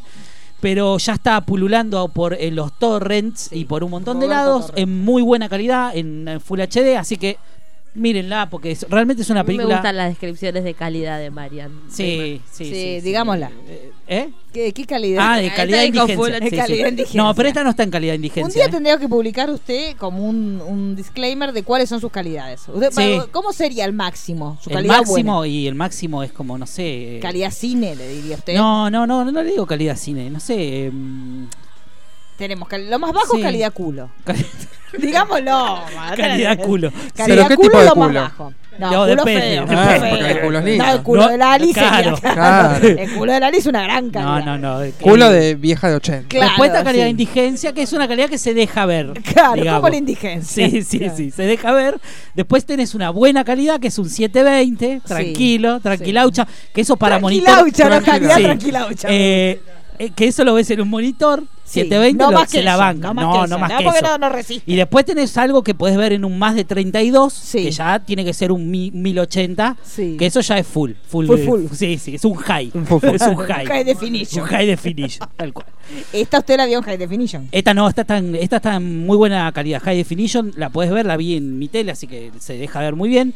Una película de, de ahora, se estrenó en, este, en Cannes. Cannes, ganó Palma de Oro en Cannes, y la- estuvo muy buenas críticas, realmente la película se venía hablando mucho, este, una película de un director que a mí y a Manu nos gusta mucho, y a Daniela y a Cariolo no, digamos todo. Este director de películas como Snowpiercer, como The Host, Sí. este, como Hotcha, que está en, eh, en Netflix. Sí. Eh, estrena esta película, se llama Parásito. Básicamente cuenta la historia de una familia de un barrio pobre de ahí de Corea. Que están todos desempleados, toda la familia. O sea, madre, padre y dos hijos ado- adolescentes. Eh, el hijo este, encuentra, que vendría a ser el menor, encuentra este, la posibilidad de ir a. Ay, por Dios. Yo de creo una- que- Sí, sí, sonó el teléfono. ¿no? ¿Mario? Uy, la puta. ¿Qué habremos dicho? Sí, va, va a decir No, algo de las los calidades, Sí, de las las calidades. calidades. Sí, sí, Ay, sí. la es la cosa. calidad. Sí, yo bueno, sé, bueno, nosotros hablamos criollo. Ay, Dios mío. Bueno. A ver qué va a explicar. de Ay, esto. Dios santo. Noches. Mario de Paternal. Sí, estaba ya lo imaginábamos, no, no nos No sorprende. me pero- quedó claro el tema de las resoluciones. Ay, Me Sí. que me lo explicaran un poco. Sí, sí, en 1080 eh, megapíxeles, Mario. 1080. Sí, Es sí, sí, full full. ¿Y eso qué 1080. significa?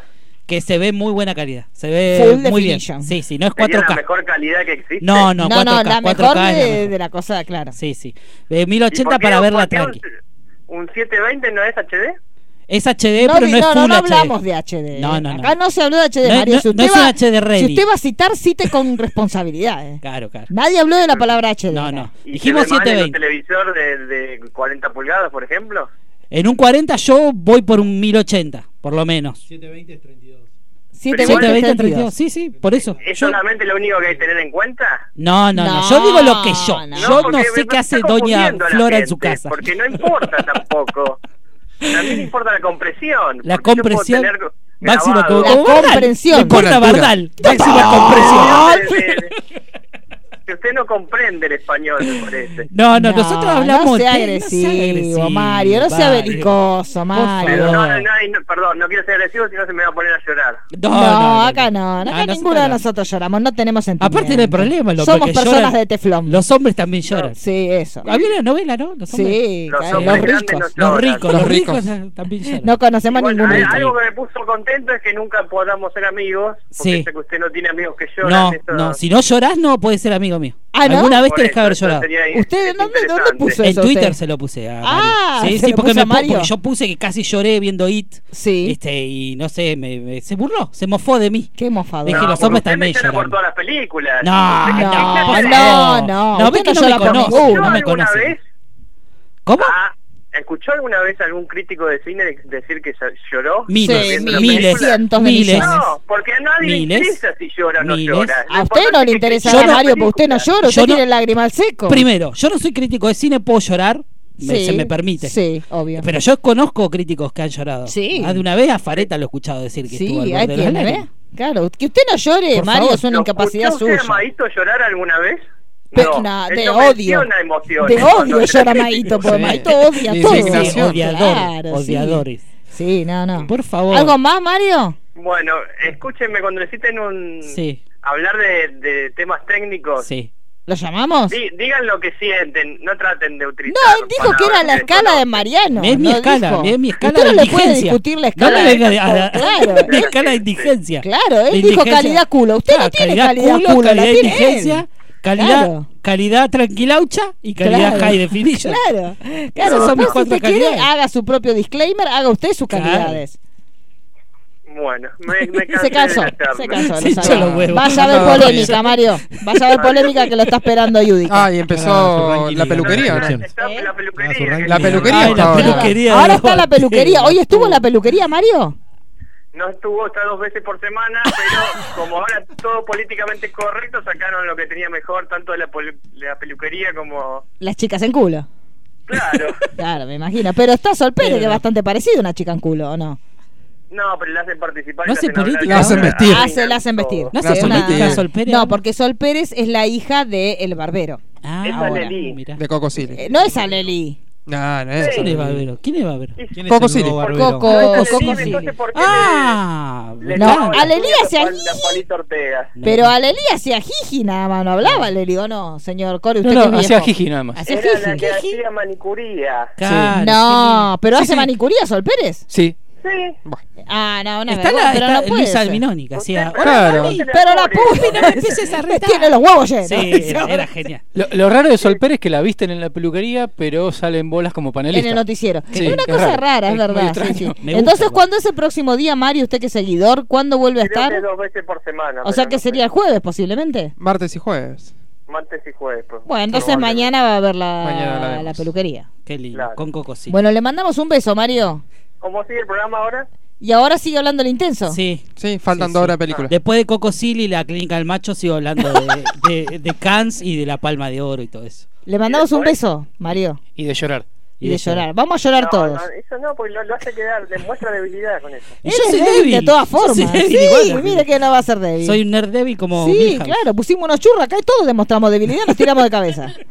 Ah, ¿le puedo hacer una consulta? No. No, pero, Por el pum. tema de los derechos de Marvel. Ya se Sí. habló, ay, lo Ya, lamentamos. no, se lo perdió. Lo No, escuché, perdió. escúchelo en podcast. ¿Usted escuchó del principio? No lo escuchó Lo de escuché principio. del principio. No, ah, bueno, una listo, pena. Hay que una escuchar al principio. Hay que Eso le escuchar pasa todo. por mirar Por- polémica. Claro, tal si cual. hubiera mirado del principio es que escuchaba. Esto ya se habló. ¿Qué quiere saber? A ver, se lo contesto yo rapidito. ¿Qué quiere? Quiero saber, porque hoy me dijeron, no voy a dar nombres. Oh. Sinergia. En un el community manager de Sí, Sinergia. el CM de Me sacan Sinergia. los derechos, pero eso me parece que A ver. es una parte, porque no creo que Marvel se diera los derechos a- hasta la eternidad si hacen una película, porque si no, Cada cuatro o cinco años tienen que hacer una película para seguirlos conservando como. pero para toda la vida. Ay, Si no lo- sé. Si lo, si, caducidad en algún si momento. no, no caduce, no. No, o sea, ¿Cómo que esto no? es eh, eh, In eternum. in eternum, hasta que ellos digan, bueno, Hasta que los tenga perdieron, dominio público, claro. supongo. O los compre Disney o, o directamente se los ceda Sony. ¿Y O lleguen a un arreglo. ¿Eh? ¿Y la fuente de... Ahí en la Esta, Plaza Nueva de la esta. Reta. Ahí en la plaza ahí, pues, ahí pasamos por ahí. Esta, esta es la fuente, Mario. todo. Aparte, hacen- eh, a mí me dijeron Esto lo saqué de Chica. Pochoclera. Mario. No me lo discuta. Esto lo leí en Chica Pochoclera. Vaya a quejarse con la, C5N. con la arena, Por con favor. la Simmons, que son las que ¿Cómo esas fueron la, la- ¿Seis años o cuatro o cinco? Lo leímos en Clarín. de cuatro es Sí. un es un Son seis, periodo, sí, es de un cuatro a periodo. Sí, seis, sí, sí. puede ser cuatro, cinco, Sí, seis, pueden ser seis. depende, Son seis, creo. es variado, depende. ¿Algo Bueno, un Bueno, beso, no, Mario. ¿Alguna pregunta? Se corta, se estaría Sí, cortando, se Mario. corta, Se corta. Estamos Adiós. Lo perdimos, lo perdimos. Uy, sí. estoy entrando, justo estoy subiendo a la autopista, Lo se va a cortar. Adiós, perdí, Mario. Pero la Se corta. Se- Uy, qué lástima. Pero la Las comunicaciones no están andando. No. bien. No sé qué pasa. El tel está. En Eh, en Cotel. Es mucha gente que llama para Susana y bueno. Sí, eh, sí, prosiga. Eh, Parásito. pero prosiga, bueno, Parásito. Pero- Prosigo con Parásito. eh, Ya terminaba, ¿no? contaba una familia. La gente tiene que verlo porque tiene Mírela. parásito. Sí, y tiene Mariano, parásito. mientras que habla, se pasa la cola por el piso, como los perros Arrastrándose. Le dimos la pastillita Le dimos la pastilla, pero tarda, vio que usted Sí. le da la pastilla. Leche con ajo, leche con ajo para- ¿En serio? Ay, no le va a dar ese Larga todo. perrito. ¿en ¿Qué cosa? ¿Cómo le va a dar leche con Leche No con ajo. En el campo hacen así. Y pero así se le mueren los bichos. ¿Cómo le va a dar leche con ajo? ¿En serio? ¿Usted le dio algún canino suyo? Nunca le di yo a un perro mío, pero lo vi que lo hacen. Ah, sí, siempre esas igual el ajo no les hace mal a los perros, hace nada. justamente Ah, larga. desparasitante. Despariza- Ah. natural, para los humanos también. No sé, en el campo lo hacen, de verdad, lo ¿En vi. serio? Lo he Mire. visto. Sí. Eh, Bueno. pero bueno, vamos a, Entonces deje de refregar la cola en el piso porque Sí. es complicado. vamos a seguir con Parásito, una familia este, pobre de los barrios bajos de Corea. estoy imaginando a Mariano. Hermoso. Eh, y que de repente, bueno, el hijo, este, el hijo, que creo que es el menor, no, la hija es la menor, el hijo, digamos, eh, consigue una entrevista muy buena a través de un amigo de él en una casa de un barrio rico, este, de una familia muy bien, es realmente una mansión casi, este, para, para ser eh, eh, tutor de la chica, de la hija de, la, de esta familia que tiene problemas con matemática y no sé qué. Entonces el tipo eh, se mete en la casa, este pibe, este, logra de alguna, de alguna manera truchar un montón de títulos, este, falsificar firmas, sellos de universidades muy importantes, terminan este, contratándolo y este chico desde el interior de la casa empieza este, a tramar todo un plan para hacer que su familia termine trabajando para esta familia este, donde se ha acomodado. Y la verdad que la película es increíble, realmente es muy, muy, pero muy buena. O sea, la historia en sí, todo lo que se cuenta, cómo está narrada, eh, tiene elementos realmente que, que funcionan eh, a la trama, pero de una manera muy fluida me- la verdad que me encantó. Hace rato no veía una película tan bien contada, este, y me parece que es esa clase de películas que este, son necesarias este, a veces ver, porque realmente ves que hay la mano de un director con realmente con ideas este, y con muy buen eh, ojo para, para contar, para narrar la música, la fotografía, todo lo que tiene que ver con las actuaciones. Realmente están muy, pero muy bien, así que es mi recomendación del día. No quiero spoilear mucho porque el final realmente es increíble. Eh, vale mucho la pena, tiene un final bastante brutal. Este, este director a veces tiene eh, estas decisiones de contar un final este, donde termina desencadenando en algún hecho trágico o en alguna eh, masacre o algo. Pero la verdad que la película está muy buena, mírenla porque hay ideas, hay conceptos, hay pequeños detalles que hacen que la historia sea mucho más rica, que te dan ganas de seguir viendo. eh, y la verdad que es una muy, muy buena película. Ojalá que se estrene en cine, porque de, verdad que sería muy bueno poder verla este, en pantalla grande. No, no va a estar. No, hay- para mí no, va a estar. No, y tampoco ahora en septiembre, si no me equivoco, es el Festival de Cine de Corea, Sí. que se hace en Buenos Aires todos los años, Sí. y tampoco la pudieron ¿Tampoco? estrenar ahí por una Pero la de derechos, me, me dijeron recién, y tampoco se va a poder estrenar ahí, así que no sé qué esa película. Pero bueno, Bon Joon-ho se llama el director, este tiene muy buenas películas, si quieren ver, está de host en Netflix. Sí. Nosotros No. hicimos un especial en al final de la escalera, una gran película, este Ah, sí. Bueno, pero igual buena. esta es, es distinta, muy distinta. Sí, no, no, acá es la- nada que ver, nada que ver. Este, pero él tiene Entonces véanla. eh, no, Snowpiercer, vos la viste Snowpiercer, la del tren. Sí, es gustó. genial esa Está película, es realmente muy buena y Pero tampoco tamp- tiene elementos. es otro tono. Por es, eso como muy, es muy distinta. es un como- futuro sí. distópico, o sea, cuenta una historia bastante distinta. Pero nada, eh, realmente mírenla porque es una gran película, están todos hablando muy bien y, Sí, y sí, están vale, vale la pena verla. eh. Si Se quieren ve que ver el algo... torrente apareció porque están Sí, todos están todos a full, así que aprovechen para verla porque es algo distinto. En cartelera, la verdad que siempre tenemos películas de cine cine fantástico y eso para ver. Estas son películas que este, son, son muy buenas para, para ver y hacer como una especie de catarsis este, un poco más cinéfila. Así que esa es mi recomendación para el día. estuvo escueto. Y eso que Escuoto. tuvo la llamada. Escoto. de Mario Estuvo. en el medio. Hay que decirle a Mario que llame. Escroto Sí, sí, que se ve que. Ay, no sé, bueno. Por favor. ¿Qué más tenemos, señor Pulete? Tenemos a Chicho Desde desde Maya. más allá. Ay, qué desde el emoción. Maya. De Maya, a la Maya.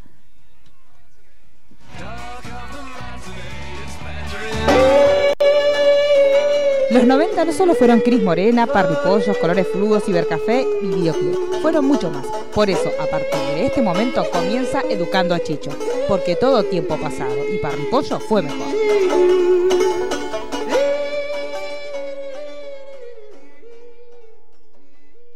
Buen día, compañeros de Sinergia. Eh, buscando las cosas para, para mi sección, me encontré con una afirmación que dice, todo niño de los 80 sabe por qué María Muchastegui se retiró de la televisión. Mi pregunta es, ¿quién es María Muchastegui? Y segundo, ¿por qué se retiró de la televisión? Jodida. Es difícil. Tiene Es una- difícil Sí, porque hablar es un con mito. respeto, igual. Sí, Es un mi- es más gente un que no está mito. más, ¿eh? gente que no está más en este plano. No, no está Ojo, más, ¿no? Ojo. No está más. No, se fue Pero hace es es un mito, pero que está comprobado. ¿eh? Pasó y ¿Está se lo comprobado? preguntaron a ella antes. Ah, ella y dijo que lo sí. ella dijo que sí. Bueno, primero vamos a contarle sí, a Chicho que hubo una época que se usaba mucho los programas de eh, gimnasia en la casa. Que es la precursora, como siempre, nosotros Sí. acá hacemos la cosa en versión cabotaje, la Ujú. precursora fue Jane Fonda, Jane Fonda, en exactamente. Estados Unidos y acá quisieron hacer algo similar y María Muchastegui hacía estas clases, era esa época que las mujeres hacían gimnasia con las calzas. eh, Sí, que porque las mujeres todas- se quedaban en la casa. se quedaban en la casa, pero no podían ser gordas. No. Porque había que estar No, linda para cuando el marido volviera que te polinice. Entonces había que hacer gimnasia. Después de limpiar la casa, hacer la comida. Oh. los chicos, o sea, era ratito que te quedaba entre que vos levantabas a los chicos, le dabas ratito el que, que estaban al pedo. Porque Claro, al que pedo era mínimo, porque vos después llevabas al pibe al colegio, volvías del colegio, preparaba, empezaba a prepararse la cena y te podías meter una clase de gimnasia, póngale, a las 3 de la tarde. Sí. 3, 4 de la tarde, que era el horario que estabas libre. ¿Hizo usted alguna vez una, una clase de vía TV? supuesto, por Blu-ray, DVD. ¿eh?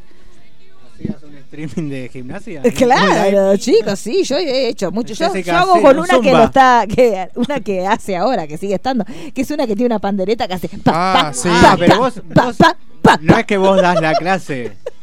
¿Eh? No das la clase vos uno en la ve en la televisión y uno lo imita en la casa. Esta señora que digo a mí me eh, ¿cómo se llama el sistema? Berler, Berger, una cosa Sí, así. algo se así. llama. Berger no, No, no, no. Berler y que dice mucho una frase que a mí me dice las tetitas al techo, dice. Claro, pues dice como para que te pares derecha, dice que pongas las tetitas al techo. Entonces una señora que, pero hace 50 años que está haciéndolo, yo estoy hablando que yo lo hacía en los 90, y la señora lo que te marca es cable. pa, pa, pa, y el tiempo te lo marca con una pandereta. Es una chica, pero tiene un cuerpo de bailarina, pero tiene como 344 años, pues eso lo hacía en los 90. ¿Hay algún video de la señora? Ahora busquémosla. Y esa, yo me acuerdo mucho de ella. Yo con María Muchastegui no hacía porque era una niña. Pero bueno, María Muchastegui hacía est- estos programas al estilo. ¿Qué canal era? ¿Mariano se acuerda? ¿Nueve? mm, ¿Siete? No, eh, María Muchastegui, ATC. ATC. Y ahí y lo que quería decir yo, eh, se- ese programa se grababa un día, Sí. todo, o sea, se grababa solo un día y después se Claro, repetía. Era grabado Claro, el programa, así claro, que sí, sí. es muy raro que haya pasado cuando era algo Claro, grabado. sí. Ahora le vamos Sí. a contar a Chicho lo que pasó. Y, que, Supuesta... y salió de la noticia rebelde el, el mito. chisme y no El sería chisme. raro entonces. Supuestamente en una de esas agachadas que tenía Ana María Sí. eh, se Se le deslizó un escapó gas. un flato. Flatulencia. se Sí. flatulenció. Sí, sí. Y cuenta la leyenda, no- tendría que estar el video si eso efectivamente pasó, que ella salió corriendo Supuestamente se perdió con el archivo de ATC, ¿no? Porque en el con los incendio- incendios de los Su- archivos. Supuestamente, pero, pero, si el video hubiera estado, lo hubieran pasado 444 Claro. veces en otros programas. a mí lo que me resulta raro es eso, que era un programa grabado. Claro. Entonces, ponele que se pierda, vivo, pero a si uno de pasó, los programas en vivo no fue. Tendría que haberlo pasado. Su- Ah. Y a partir de, de este escarnio de pedorrera que le surgió, dejó de estar en la televisión. ella. Dejó de estar, sí. Sí, no, sí. pero eh, para mí, en el momento capaz que en el, en el que hicieron la edición y todo, capaz que no se escuchó, no, lo- no se dieron cuenta. Ella lo, ella lo desmentía. no, pero ella a- a- antes de morir eh, le preguntaron medio en joda y lo terminó, lo- lo- terminó lo admitiendo. Que dijo que bueno, como que tipo Y ya era está, puede ser, chico. chicos, uno se agacha tanto va al cántaro a la fuente que al final Sí. se raja. Y sí, chicos, te puede pasar. Imagínate Aparte que hay que largar agachando, todo, no hay que tragarse Sí, nada. chicos, mire, ahí está la chica que les digo yo, ¿ven? Miren qué linda es. Es Verónica, Verónica Carlecari. Y hace, pero ¿se puede escuchar el audio? Pu, ¿Hace pu, la pandereta? pu, pu. Claro. Hace la pandereta y se marca la pandereta. Porque hace todo. Es... ¿Eh? ¿Cuál? Las tetitas, Tetitas al cielo. Porque uno, Pero ¿y si claro, las tengo porque ella- caídas? Sí. No, al ¿Cómo cielo. hago? Vos no importa, vos apuntás, después te toca. Por ahí vos ahora voy a apuntás. Es que te escucha. todo lo que pueda eh, y empuja con la pelvis hacia el lado derecho para elongar sí, los músculos abductores. Abductores, como dice Estoy elongando el glúteo medio. matrícula 9280. Estoy elongando también Ab- parte del menor porque tendría que hacer rotación bien, ¿eh? externa, Pero no lo que hace esta mujer es que hace que vos hagas gimnasia con también objetos que hay en tu casa, porque ella acá está haciéndolo eh, con una silla. Silla. Bueno, el hongo ahí, El hongo. despacito, peso a, a Eso la lo que puedo está hacer con el delante. tender, por ejemplo. Vamos Sí, al otro lado, camino con los dos pies al otro No lado. lo de la pandereta es un recurso, ¿eh? Sí. Porque si se te escapa un pedo, la no. Empujo con ¿Ves que todo se aprende? la Escucha, ve acá tiene para un cosito como de la los lluvia. abductores del lado izquierdo. Izquierdo, ¿eh? Mando ahí todo el peso. No, no, Vuelvo la al medio. la bici. Ahí esta, pose podría los pasar, ve lo isquiones de bien la- arriba, No, la bici los la tiene, la tiene. Sí, siento. Me El regaló mejor, el mejor regalo de la Hacia la ¿Qué década. pueden hacer? Me dijo. Ahí está.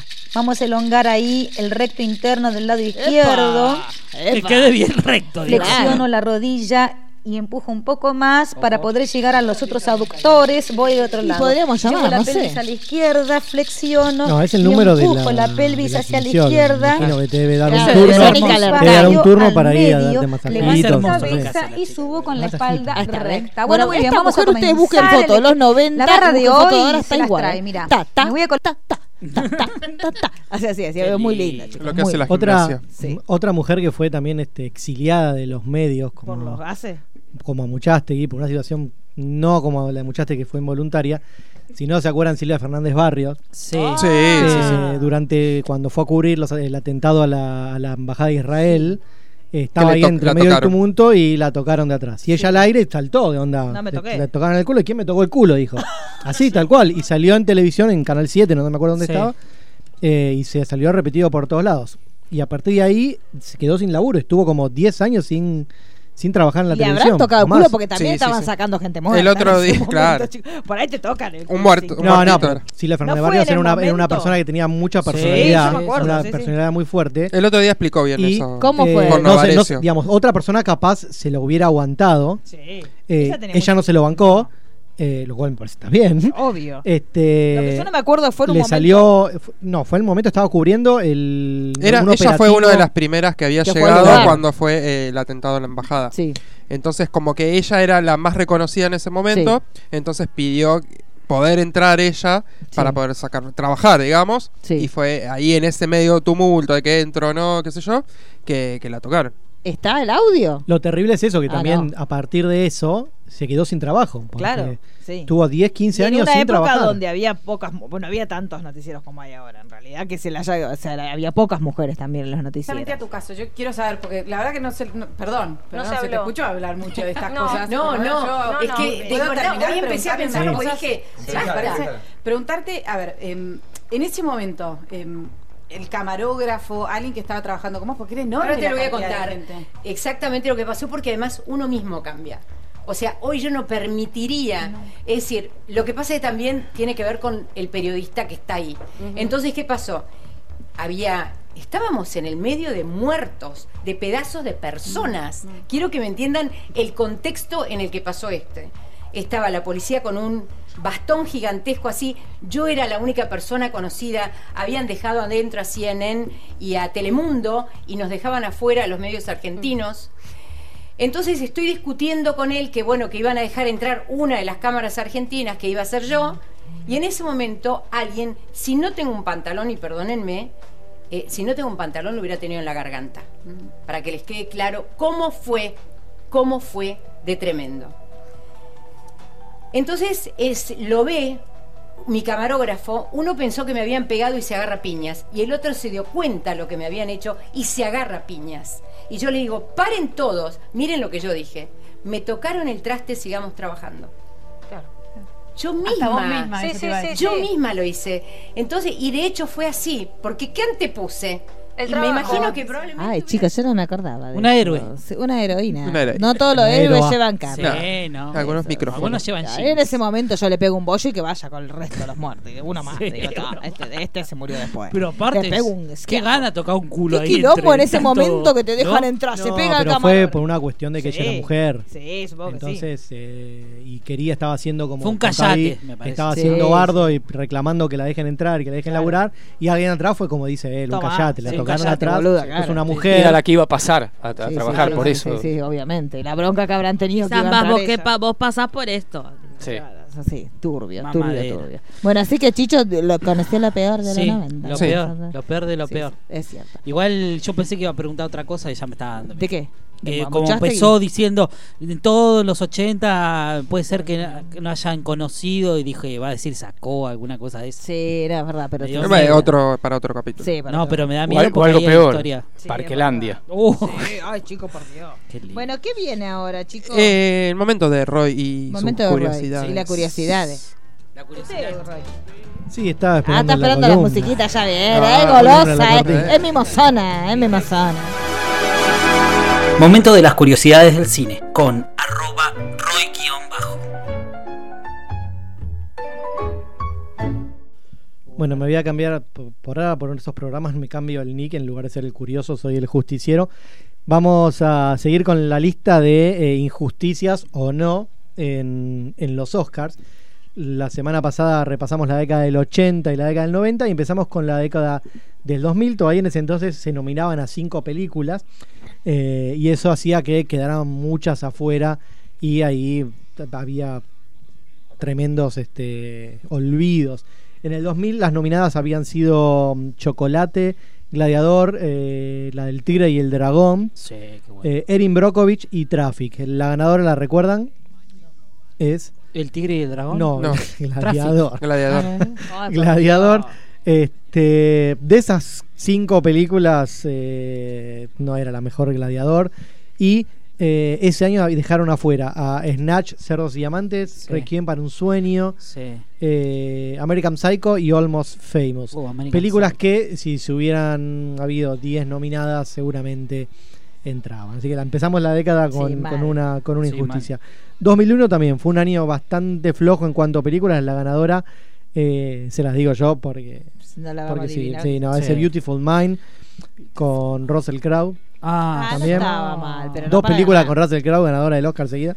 La desgracia. Eh, las otras eran Ghost for Park, In the Bedroom, eh, la primera del Señor de los Anillos y Moulin Rouge. sí. Eh, y habían quedado fuera ese año Mulholland Drive y Donnie Darko, que para mí tendrían que haber Donnie entrado. Darko. Eh, y de ninguna manera Beautiful Mind es mejor película que El Señor de los Anillos. no, ni a palos. De ninguna manera. Que Donnie Darko no es mejor. Pero bueno. 2002 fue un año también bastante flojo. La primera década, al principio de la década 2000 fue un poco flojo de películas. Eh, hacía mucho que no ganaba un musical el mejor como mejor película. Terminó Sí. ganando Chicago, que no es mala película. Pero ese año competía con eh, Pandillas de Nueva York, eh, El pianista, Las horas y la segunda parte del Señor de los Anillos. No sé si es injusticia o no. El Podría pianista. haber ganado Pandillas de Nueva York Sí. tranquilamente. Y el pianista también.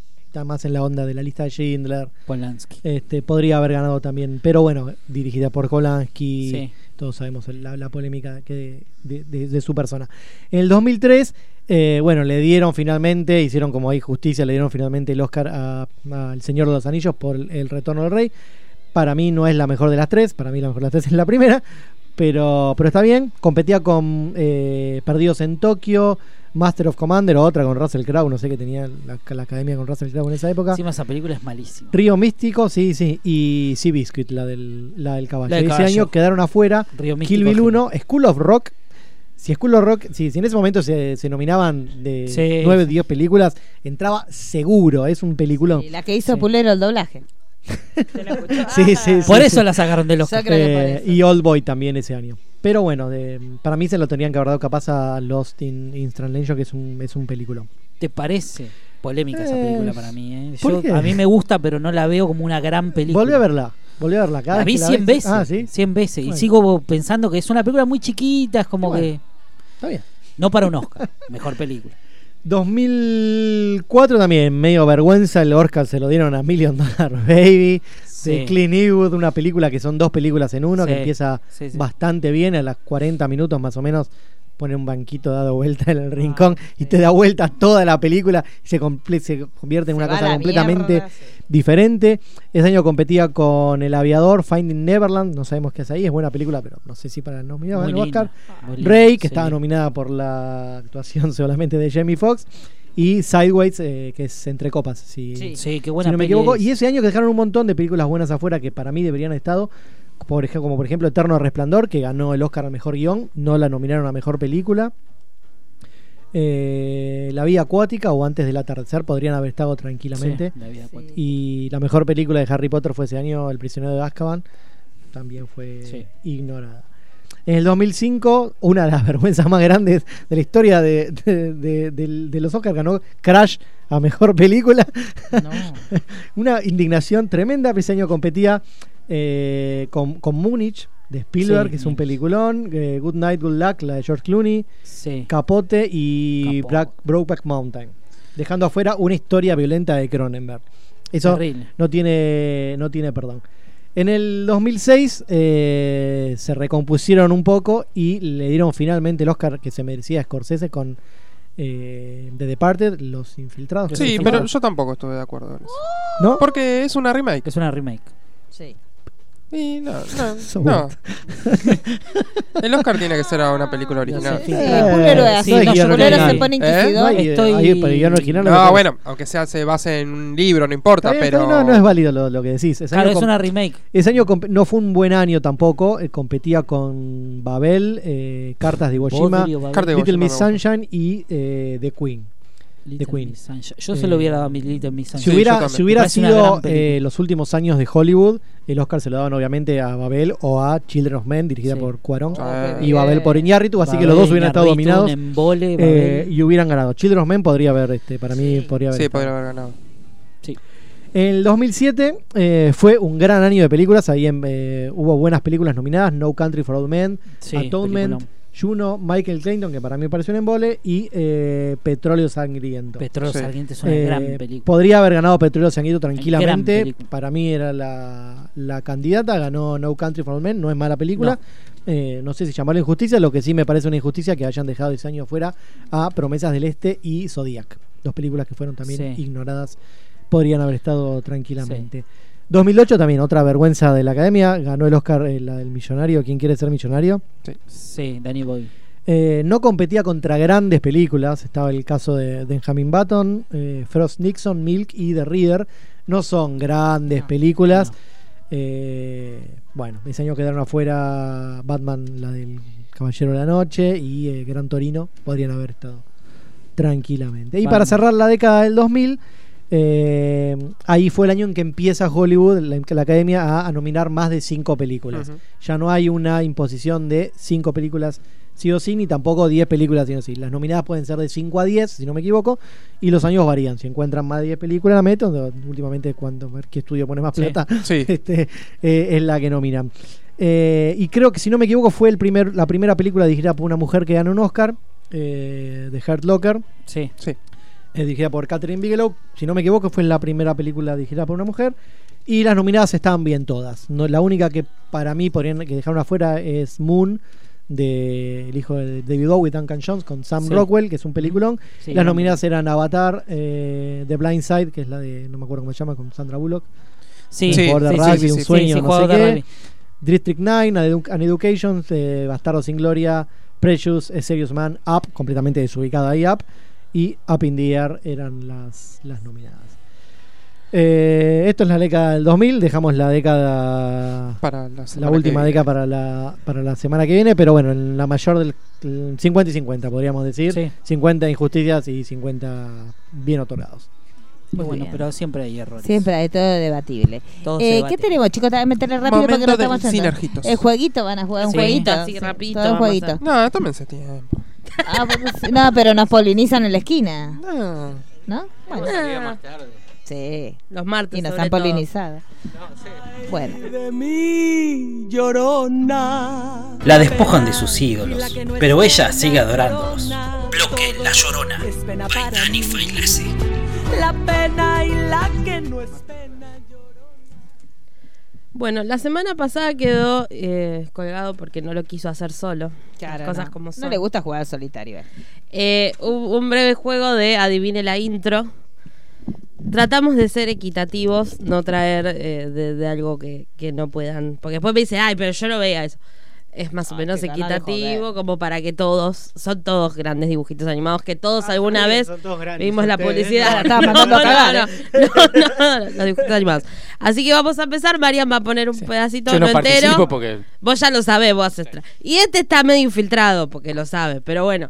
Sí, sí. Vos manejás y ellos juegan. Sí, van a jugar ellos. Este lado queda bloqueado. Cancelados nosotros.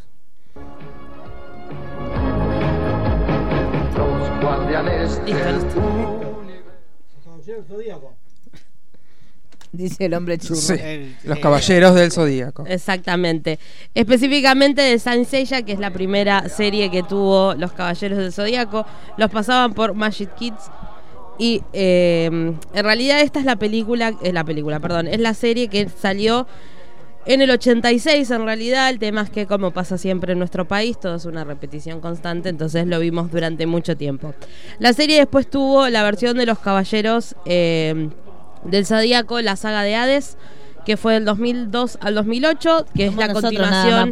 más, jugar. es la continuación oficial de. ah, La continuación oficial de lo que es eh, la serie. Después salió Los Caballeros del Zodíaco Omega. Después volvió a salir otra, otra saga. Y la última es la de Netflix. Que bueno, los que vimos la original no pudimos Están terminar el primer ¿no? capítulo. Sobre todo, ya, la- ya nos indignamos hace un par de años con la película, que incluía Sí. un musical de Máscara de la Muerte, y con esta serie la terminaron de hundir, creo, a la franquicia. O sea, el tema es que más allá de, de los avances, de, de haberlo contextualizado en esta época, que usa celular y todo, es todo raro. Es raro todo. No es como por ahí en Shira, viste, que podés tolerar porque de última es la esencia misma. Esto es como que ya todo raro. Y vos decís, ¿dónde están mis caballeros? Le podemos pedir a Netflix que ¿Dónde ponga está los caballeros. ¿Dónde está mi amiga? Eh, pon- Más o menos. En teoría sí, pero hay unas modificaciones. ayornada. Mi caballero favorito ahora es una caballera. Sí, cambiaron géneros Ah, directamente. no, le vas a hacer cagar. Aparte, yo- sí. Cosas que. Bueno, ¿qué más tenemos? A ver. Siga.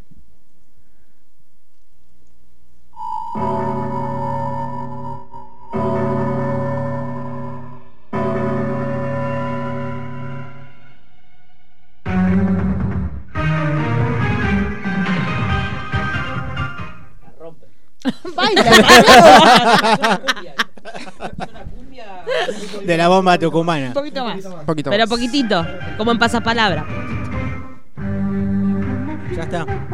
Listo, ya está. Ya Está se Sailor. Moon. Muy Sí. bien. Necesito una virome. Voy a anotarlo. Puntos. A ver, un punto Wally, un punto Roy. Acá.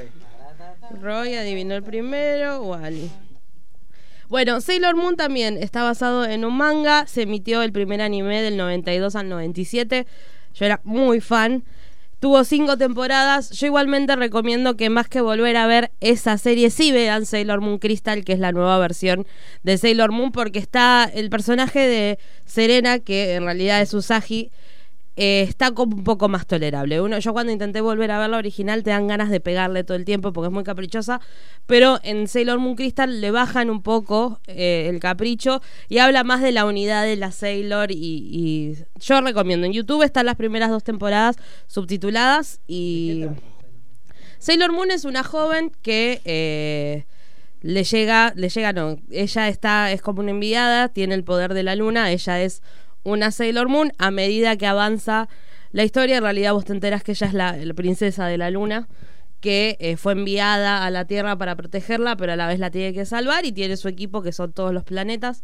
A medida que avanza la temporada, aparecen eh, Urano y Plutón, que aparte son pareja. Sí. Tiene a Luna, que es como su guía y es la mejor del mundo. Y bueno, después más adelante aparece su hija, etcétera, etcétera.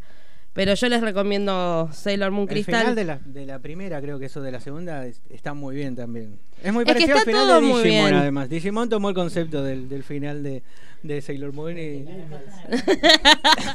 Pero bueno, Pero bueno, si quieren ver Sailor Moon Crystal, me búsquenlo porque si bien no tiene esta intro que es hermosa, está bien llevada. No es como los caballeros que uno se va decepcionando. Y no es como Dragon Ball que tuvo una remasterización horrible. Exactamente. me gusta cómo los viejos Sigamos. estamos todos callados. A Nadie ver. habla de los viejos. La próxima. A verga.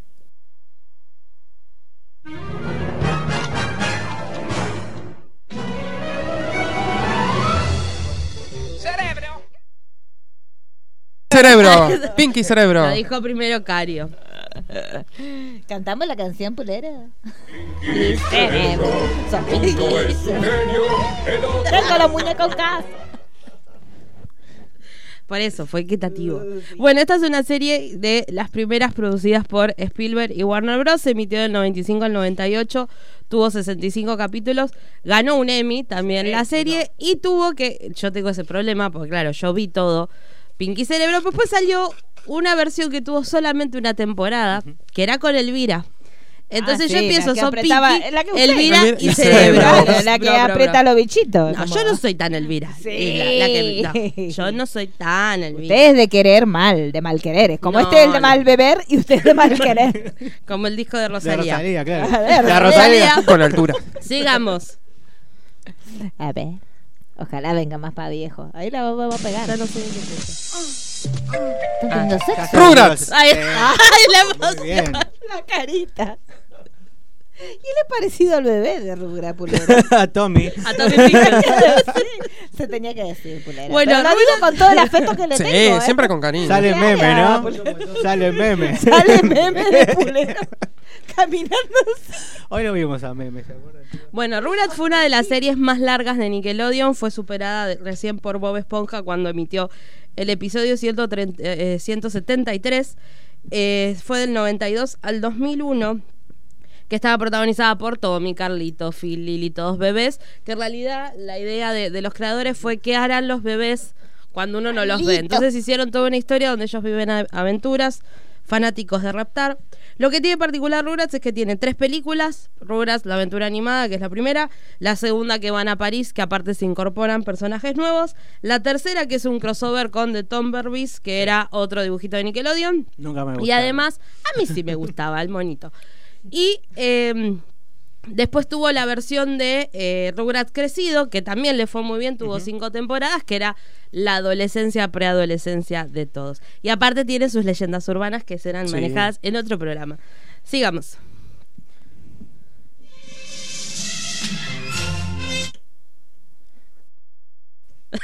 Rote. No, Lo dijo con miedo. Lo dije con temor porque en un momento dije Messenger también podía ser. Entonces sabía que era muy cercana a mi corazón. Van pero- empatados ustedes dos. ¿eh? Sí, sí, todo lo que es viejo. Bueno. Bueno, pasando cosas de viejo podemos llegar a. Pulero. 1985, lo que tenía Robotech es que fusionaba tres series de animación japonesas, tuvo tres temporadas y pasemos al que sigue. Ay, Dios mío. Qué nervio.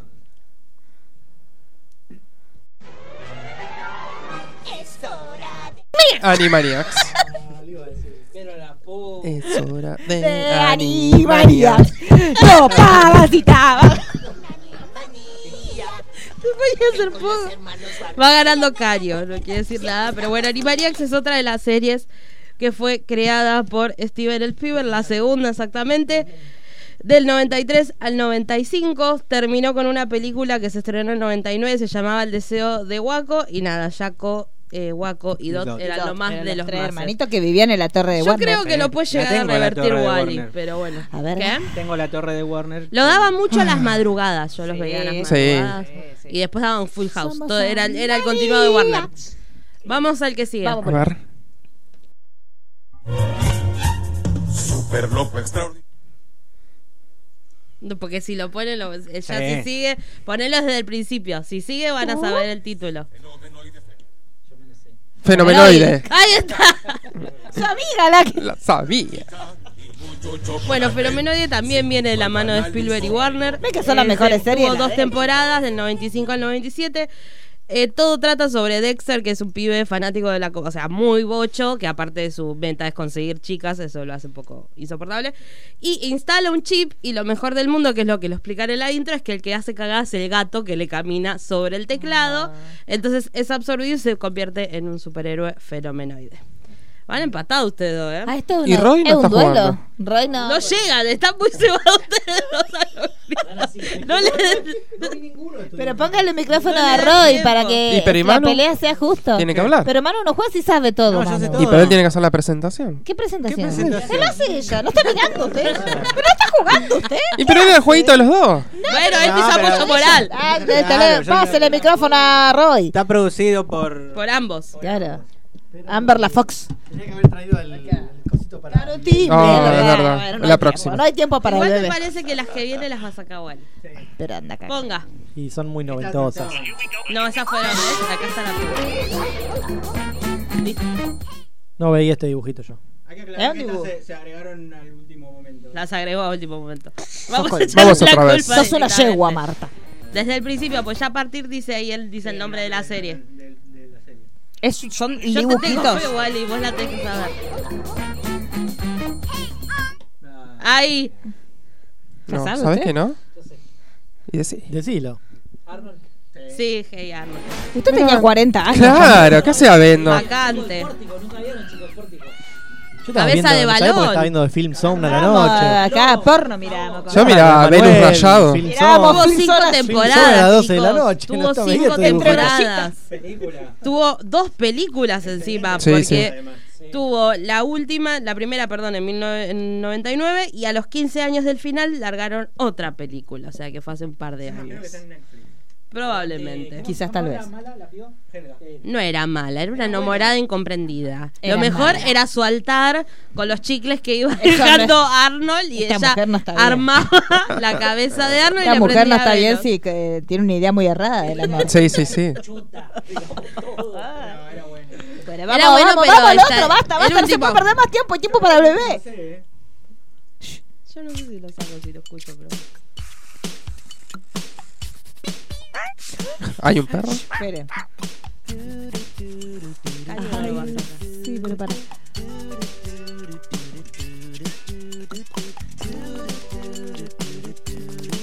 Tarda mucho. Listo, listo, listo, porque no sé si dice el nombre. No me acuerdo. ¿No? ¿Qué es, no? Hay una Muy hawaiano todo, ¿no? Efectivamente. Más pistas. Y después lo compró Disney.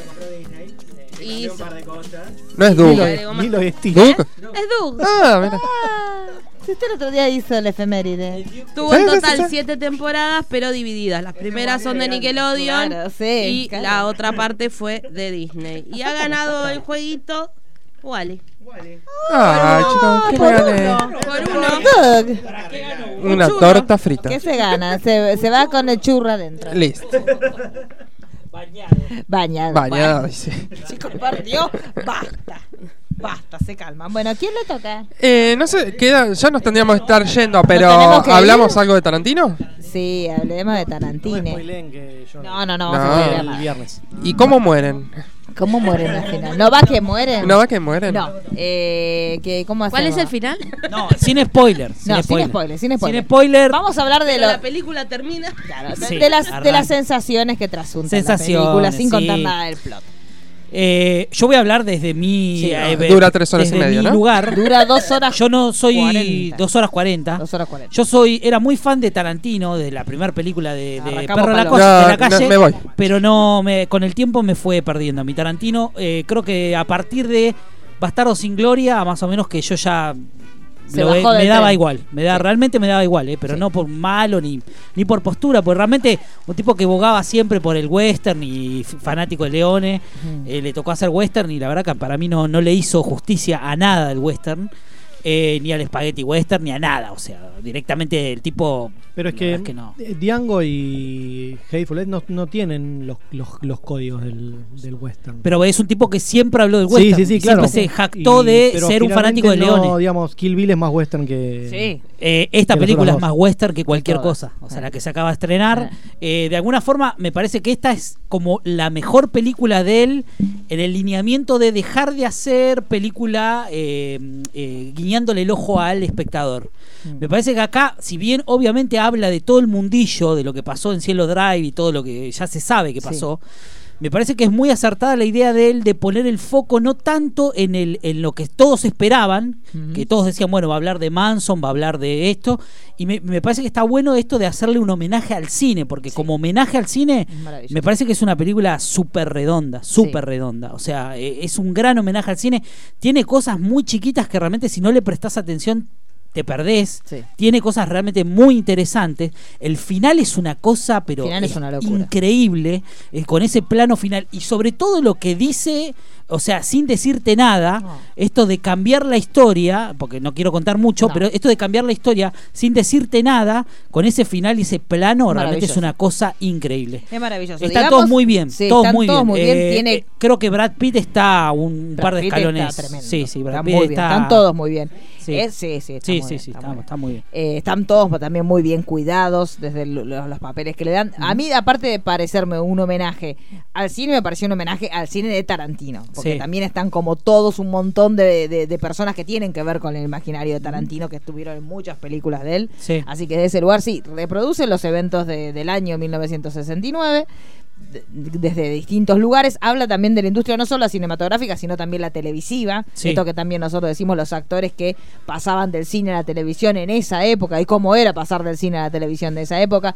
La vida útil de los actores, cuando los actores ya empiezan a estar grandes y empiezan a estar quemados. También esto que pasaba de que hacían siempre de villanos. Bueno, en este caso se habla mucho de eso, se habla mucho de los dobles. Están, tiene un montón de, de- de- O sea, hasta cierto punto va en una línea histórica perfecta. O sea, es casi una reproducción de un montón de eventos históricos que conocemos. Pero muy, muy, muy lineal y también, eh, también tiene una línea de narrativa que no es común en él. es una línea. Sí, sí, sí. O sea, no es como antes. Recta, que- no va y viene. Sí, no va y viene, ni para, no tiene flashback, no tiene flashback. Así, Sí, sí, cronológica. cronológica. A mí me gustó muchísimo. Yo sí soy fanática de de Tarantino. Me gustan todas sus películas en mayor o en menor medida, pero no hay ninguna que me haya, no me guste. A mí me gustan todo el cine de Tarantino. Pero sí me parece que está, así como en su momento también pasó con Almodóvar este año con Dolor y Gloria, que digo, me parece que es una película que festeja al cine y se festeja su cine. Esto me pasó lo mismo con esta película de Tarantino. Me parece que para los que somos fanáticos de Tarantino, tiene un montón de personas que querés volverlas a ver en una película con él y las volvés a ver, que también es algo que siempre decimos de Tarantino, que tiene mucho que te trae actores de, la, de que están medio en el olvido, te los vuelve a traer, pero medio que hasta ahora los abandonaba, ahora los vuelve a traer. Sí. Este, así que tiene un montón de personajes como del elenco estable de Tarantino y aparte de eso es una, una gran oda de amor al, al cine. Yo lo disfruté muchísimo. Este, por esta cuestión de que retrataba hechos que eran medio muy polémicos y dependía la mirada que tuvieran, yo estuve hasta, hasta la escena final bastante nerviosa Sí. porque no sabía cómo lo iba a resolver. Lo resolvió muy bien. La disfruté muchísimo, no sentí que fuera una película larga, yo la verdad la disfruté. La banda de sonido sigue siendo una locura, la fotografía sigue siendo una locura. Hay escenas en, en autopistas con, con autos viejos, o sea, se, se nota que hay una, una plata importante porque hay un nivel de producción importantísimo que es también muy característico del cine de él, pero me parece que es una película que se nota que hay una moneda importante Sí. porque el, el elenco nada más que tiene es una locura. Y el hecho de que él trabaje con este jueguito de mostrarte los sets de las series o de las películas que filma el personaje de Leo DiCaprio, Dalton, te- le- a él le permite meterse en un western y salir del western y meterse en otra película y meterse en una película bélica, una película de nazis. Entonces, al jugar con el actor personificando distintas historias, él va cambiando de tono durante toda la película. Entonces te mete una película bélica, después salís de eso y te vas a un western. Entonces, eso es lo que tiene de lindo. A mí me pareció que es una gran Sí. oda al cine. Este, y, rompiendo los, sí. muchos mitos del cine Sí, también, ¿eh? rompiendo sí, un montón de mitos del cine, pero con una idea y tratando de llegar a un punto donde ese quiebre sea algo realmente disfrutable, ¿no? Porque, eh, o sea, vos podés contar un montón de cosas intrascendentes, pero cuando rompes mitos dentro del cine ya establecidos, me parece que es algo interesante para ver, porque no solamente está hablando de la historia del cine, sino que está hablando también de algo que él también aprendió del cine, porque eh, yo creo que estas dos películas películas de Tarantino, esto no es una idea mía, ¿eh? ni, ni va en contra del fan. Esto es una idea de que eh, el estudio le estaban dando un poco la espalda y es como que no gustaba mucho el cine. Él, yo creo que esta película eh, es algo que él hizo un ejercicio de se sentó realmente y eh, realmente debe haber reflexionado Y bastante. es una película post-western con todo lo que pasó con Sí. Western. Es su primer película fuera Sí, sí, de, sí. de- de esa ala protectora. Entonces también se nota que hay una postura distinta. Sí, sí. Tarantino venía de hacer dos películas en las que hizo lo que se le cantó la gana. Sí, sí, En y se bajó. De Hateful Eight. Y Se bajó. Diango se bajó. hizo lo que se le Sí, cantó sí, sí, a él y capaz así un poco le fue, ¿no? Pero Sí. eh, y esta sería más volver a, a, a Pulp Fiction. Yo creo Jackie que no Brown. sé, yo no, no- yo traté de sacar, porque me parece a mí que es la idea de que no quiere volver a ser él. Me parece que es la primera película donde yo veo un indicio de Tarantino sin autofelarse. Me parece que no es una paja él mismo esta película. Yo de verdad lo digo, no, no lo No, digo con mí mala sí. leche.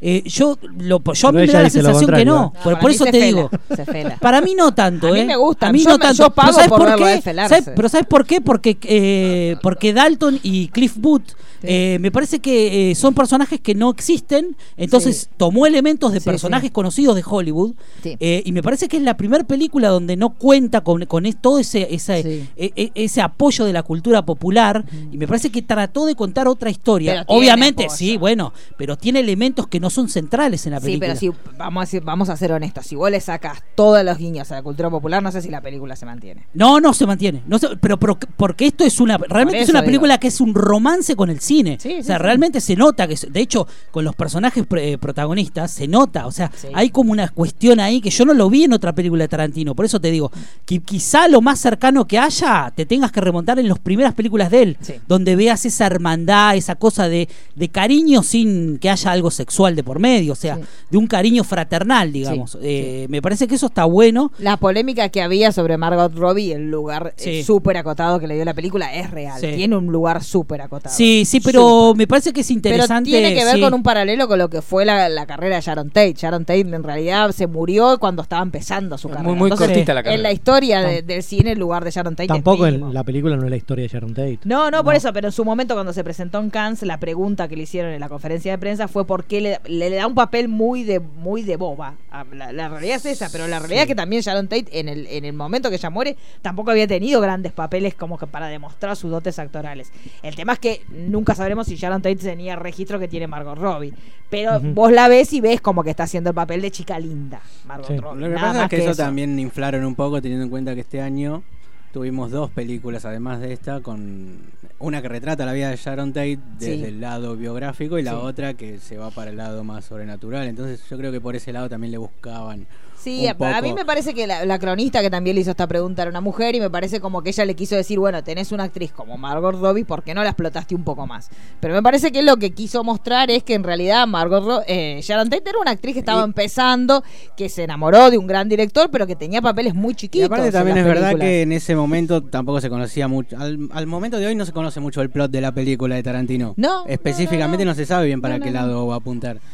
Por eso, en realidad es una oda a la industria audiovisual, no solo cinematográfica, también para, mí lo de Sharon Tate también tiene que ver con hay como una lectura yo por lo menos yo traté de verle eh, después de que la vi trataba de, de pensar a ver qué es lo que él quería Mm. contar porque si te, vos te pones a pensar desde lo trascendental de la historia del final de la historia de Sharon Tate no hay demasiado. Entonces eh, Tarantino no es tampoco un, un snob que filma porque se, se encapricha con algo.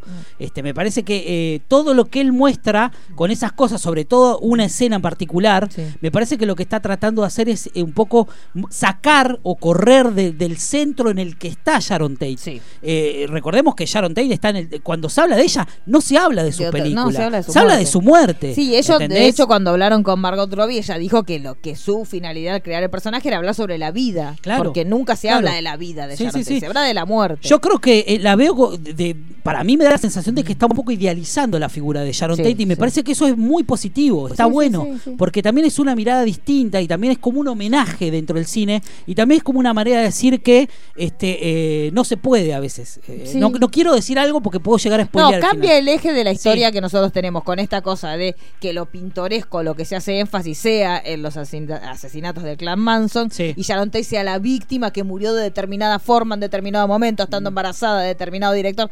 O sea, siempre se habla de ella como un objeto o del porque era la mujer de Polanski o porque era la mujer que mató eh, eh, Manson. En este caso lo que te está dando es, te está mostrando que era una actriz que tenía un montón de sueños y un montón de proyectos Sí. y después en base a cómo termina resolviendo la situación te resignifica la imagen de ella. Pero sin lugar a dudas no necesitas que ella esté hablando de media hora para que vos entiendas eso. Entonces me Después, parece que está- eh, no quiero extender más, pero Sí. bueno, no hay mucho. La película está muy buena, hay La que verla en cine. bien, es muy Yo la voy a ver. No la vean en calidad culo, cine, chicos, no, la vean, no la vean. Una- pero vale una- la pena verla, es un gran homenaje al cine.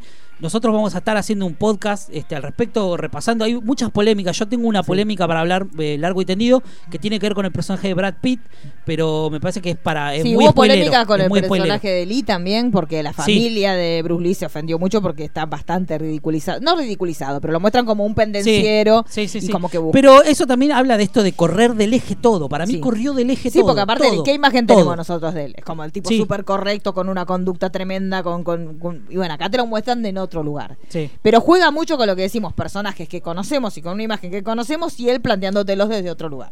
Pero es una maravilla igual. una Sí, maravilla. no, no, Eh, Hay realmente que mirar una- muchísimo detalle, tiene cameos de Sí. lo que se te Sí, ocurra. las hijas de, las hijas de las estas- hijas de todo las el hijas de- mundo. de, Uma Thurman, está la hija de Kevin Smith, eh, la hija no sé de quién, bueno, hay un montón, son no, las chicas, el Las chicas de. Euforia, la visita de Euforia también está, no está muy bien. Lina Dunham haciendo un Lina Dunham, papel, papel, medio tristongo. No, tristongo el y polémico Como el que hizo en la red carpet cuando lo quiso manotear Sí, a Brad Pitt. sí, más sí, o sí. menos. Pero bueno, nada, eso. Una, una consulta que, que obviamente no es la historia tampoco de, de- de Charles Manson o de los asesinatos, pero está reflejado, digamos, el por qué pasa lo que termina pasando. o sea, no. Terry Melcher o algo, No, no, está. nada, no, no, no, no si él pregunta por, por- él, él- él va hacia la casa Ah, de la casa de y pregunta Polanski. por él y le dice, no, ya no vive más acá, eso sí. Y Eso me parece muy interesante eso. Sí. Es para hablar largo y tendido. Sí, lo de Charles sí. Manson Sí, me por eso parece es que toda está una hecho así a postura de él política de decir yo sobre esto no te lo voy a mostrar dos segundos. Punto. Igual Me- sí se muestra muchísimo tiene, rancho. tiene que ver con esto de Yo- correr yo lo- del eje también. Claro. Yo lo que vi en un tráiler que, digamos, la escena real de Dennis Wilson, Mm. como conoce a, Charlie, a Charles Manson, que son dos chicas que le piden que lo lleven, eso está puesto en Brad Pitt. Claro, pues sí, sí. Sí, en más o realidad, te o sea, Rancho sí se muestra muchísimo Claro. y se hace mucho énfasis, Sí. pero también se muestra cómo era, porque en realidad tampoco se mostró mucho los otros acólitos de Manson. Porque vos siempre te imaginás a Manson como con los seguidores medio loquitos y acá te muestran como que era en realidad Sí. lo que hizo él. Buscó gente de clase media, media alta. Muy bien la hija de Andrew McDowell. Es la piba es esta que lleva, hermosa y aparte muy buena actriz. Sí, está muy Me bien. dio como una se- se sensación. de- paró igual, igual, igual a Brad Pitt. y- sí, hermoso, Muy bien. hermoso. No, y eso está, eh, Leonardo DiCaprio y Brad Pitt. Sí. Una cosa arriba, muy bien. increíble. Pero bueno, eso es todo lo que tengo por decir. Yo, Vamos a hacer un pregunta, de 1 a 10, dos preguntas, Rodrigo acá de caballito. Sí. Eh, ¿Para qué De 1 medio? a 10, eh, para sinergia. Ámbito financiero. Web. de 1 a 10, ¿cuán Tarantino es la película al toque que la empezás a ver? Onda, ¿te das cuenta, digamos, es Tarantino 100% o no? ¿O llega un momento, digamos, que te cuesta interpretar que es de No, es Tarantino? Tarantino. Para mí Es sí. Tarantino, pero Y- también está a bastante cuál- corrido del eje. ¿Y a cuál de las otras de Tarantino se parece más? Y yo haría un cruce entre Pulp Fiction y. No sé, tiene algunas cositas de la que hizo en Greenhouse. Digo, por ejemplo, están- Eh, Death Proof. Sí, de Death Por ejemplo, Proof, ¿están sí. todas las, las trademarks de Tarantino? Sí, está. Red Apple está. Digamos, Sí. todo, todo su, su Sí, sí, manera sí, de filmar, está- sus está- tomas, sus, está. Sus Sí. productos. Está-. Lo que no tiene son esas, esa- esos monólogos largos y esas charlas. No, no tiene esos Típicas. divanes que él tenía Sí, que no no tenían nada que ver, que vos decís esto que tiene que ver, que eran hermosos. Presten atención a algo. préstanle algo. eh, una de las cosas que venía pensando cuando venía para acá, no tiene un solo personaje negro. Y Tarantino siempre, y, y tuvo peleas por no eso. está Samuel Jackson. No tiene un solo personaje negro y no, te No. estoy mintiendo, no tiene un No, no personaje tiene negro. no ni uno, ni siquiera una un extra que pasaba, no hay un negro en toda la película. No, es cierto, es cierto. Mucho que le achacaron por lo de Diango, Sí, sí, lo sí. mataron de cambiarle Igual, este, la etnia. digamos, eso debe tener relación que si él fue algo cronológico, hay que ver realmente en esa época, la época dorada. Había muchísimos negros ahí en Hollywood, en Hollywood había, viviendo. había. Sí, En esa tenés época, un sí. montón. Sí. Tenés un montón. No hay uno. sí, porque aparte no, es uno. so- no es solo la industria, también, o sea, La música, en rancho y eso no sí, tiene nada que ver con la obviamente. industria. O sea, No, y sí, sí aparte, ese rancho lo que- que quería llevar eh, Manson con los asesinatos que era hacer una guerra racial. Sí, o sea que o sea, estaba muy que importante el tema de Lo los que negros. planteaba Manson sí, sí, era como... El Pero no, hay, hay lindas eso. charlas. Pacino tiene un personaje que está increíble al principio de la Mm. película. Eh, hay cameos, está Steve McQueen. No, Ahí sí, está- sí, está está, todo muy, muy, lindo, muy, está muy muy lindo, lindo, está muy lindo. muy Está lindo. Luke Perry dos segundos, pero sí, está, un homenaje está. muy lindo a Luke Perry. Sí, eh. está muy bien. Muy está bien, muy bien. muy bien tratada. esa Pero escena. la cuestión de esta, que él juegue con que son set de un montón de set, te permite que el tipo se mande sus lujitos. Sí. Está muy bien. Muy es lindo. un lujo que se puede dar. Sí, sí, sí, yo creo que ha levantado. Es un levantado después de las de la dos música es increíble, por eso Sí. abrimos con este tema de Dime que me quieres, pero bueno, la versión no, original no, de, no. de Bravos. Muy, muy pero está muy bien, está muy bien. Veanla en cine, es una película para ver en cine. Sí, sí, Totalmente. sí, obviamente. Nos vamos. Ay, Pulero está Ah, curado. triste Melosa lo dijo. lo dijo la golosa. Bueno, nos vemos la semana. ¿Qué tenemos la semana que viene, Pulero? ¿Qué me vende? Eh, segunda parte de Tarantino. Sí, ¿podemos jugar jueguito de lo, pero de los 80?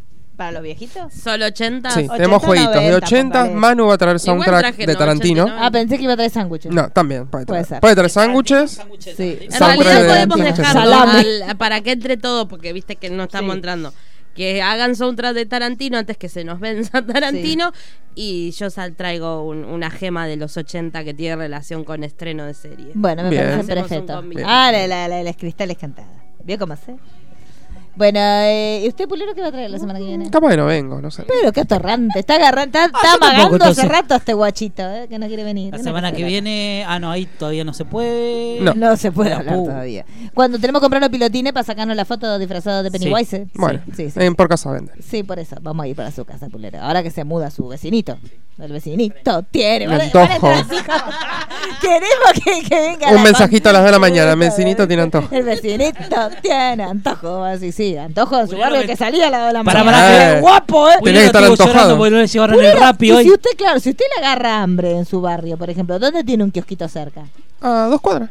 En, ah, en Nazca. Nazca. En Nazca, muy bien. Sí, ve- 24 horas y vende Sí, sí. cositas raras. Que te Chau. Eh, Bueno, nos estamos viendo la semana que viene, Sí, chicos. sí. ¿Quieren despedirse con sus arrobas? No, chau. Chau. chau. ¡Ahí está! Cuando se mude. Me dice te hincho un ojo. De noche sueño con ella, bebía escribo versitos por esta vecinita, bebí hasta el apetito.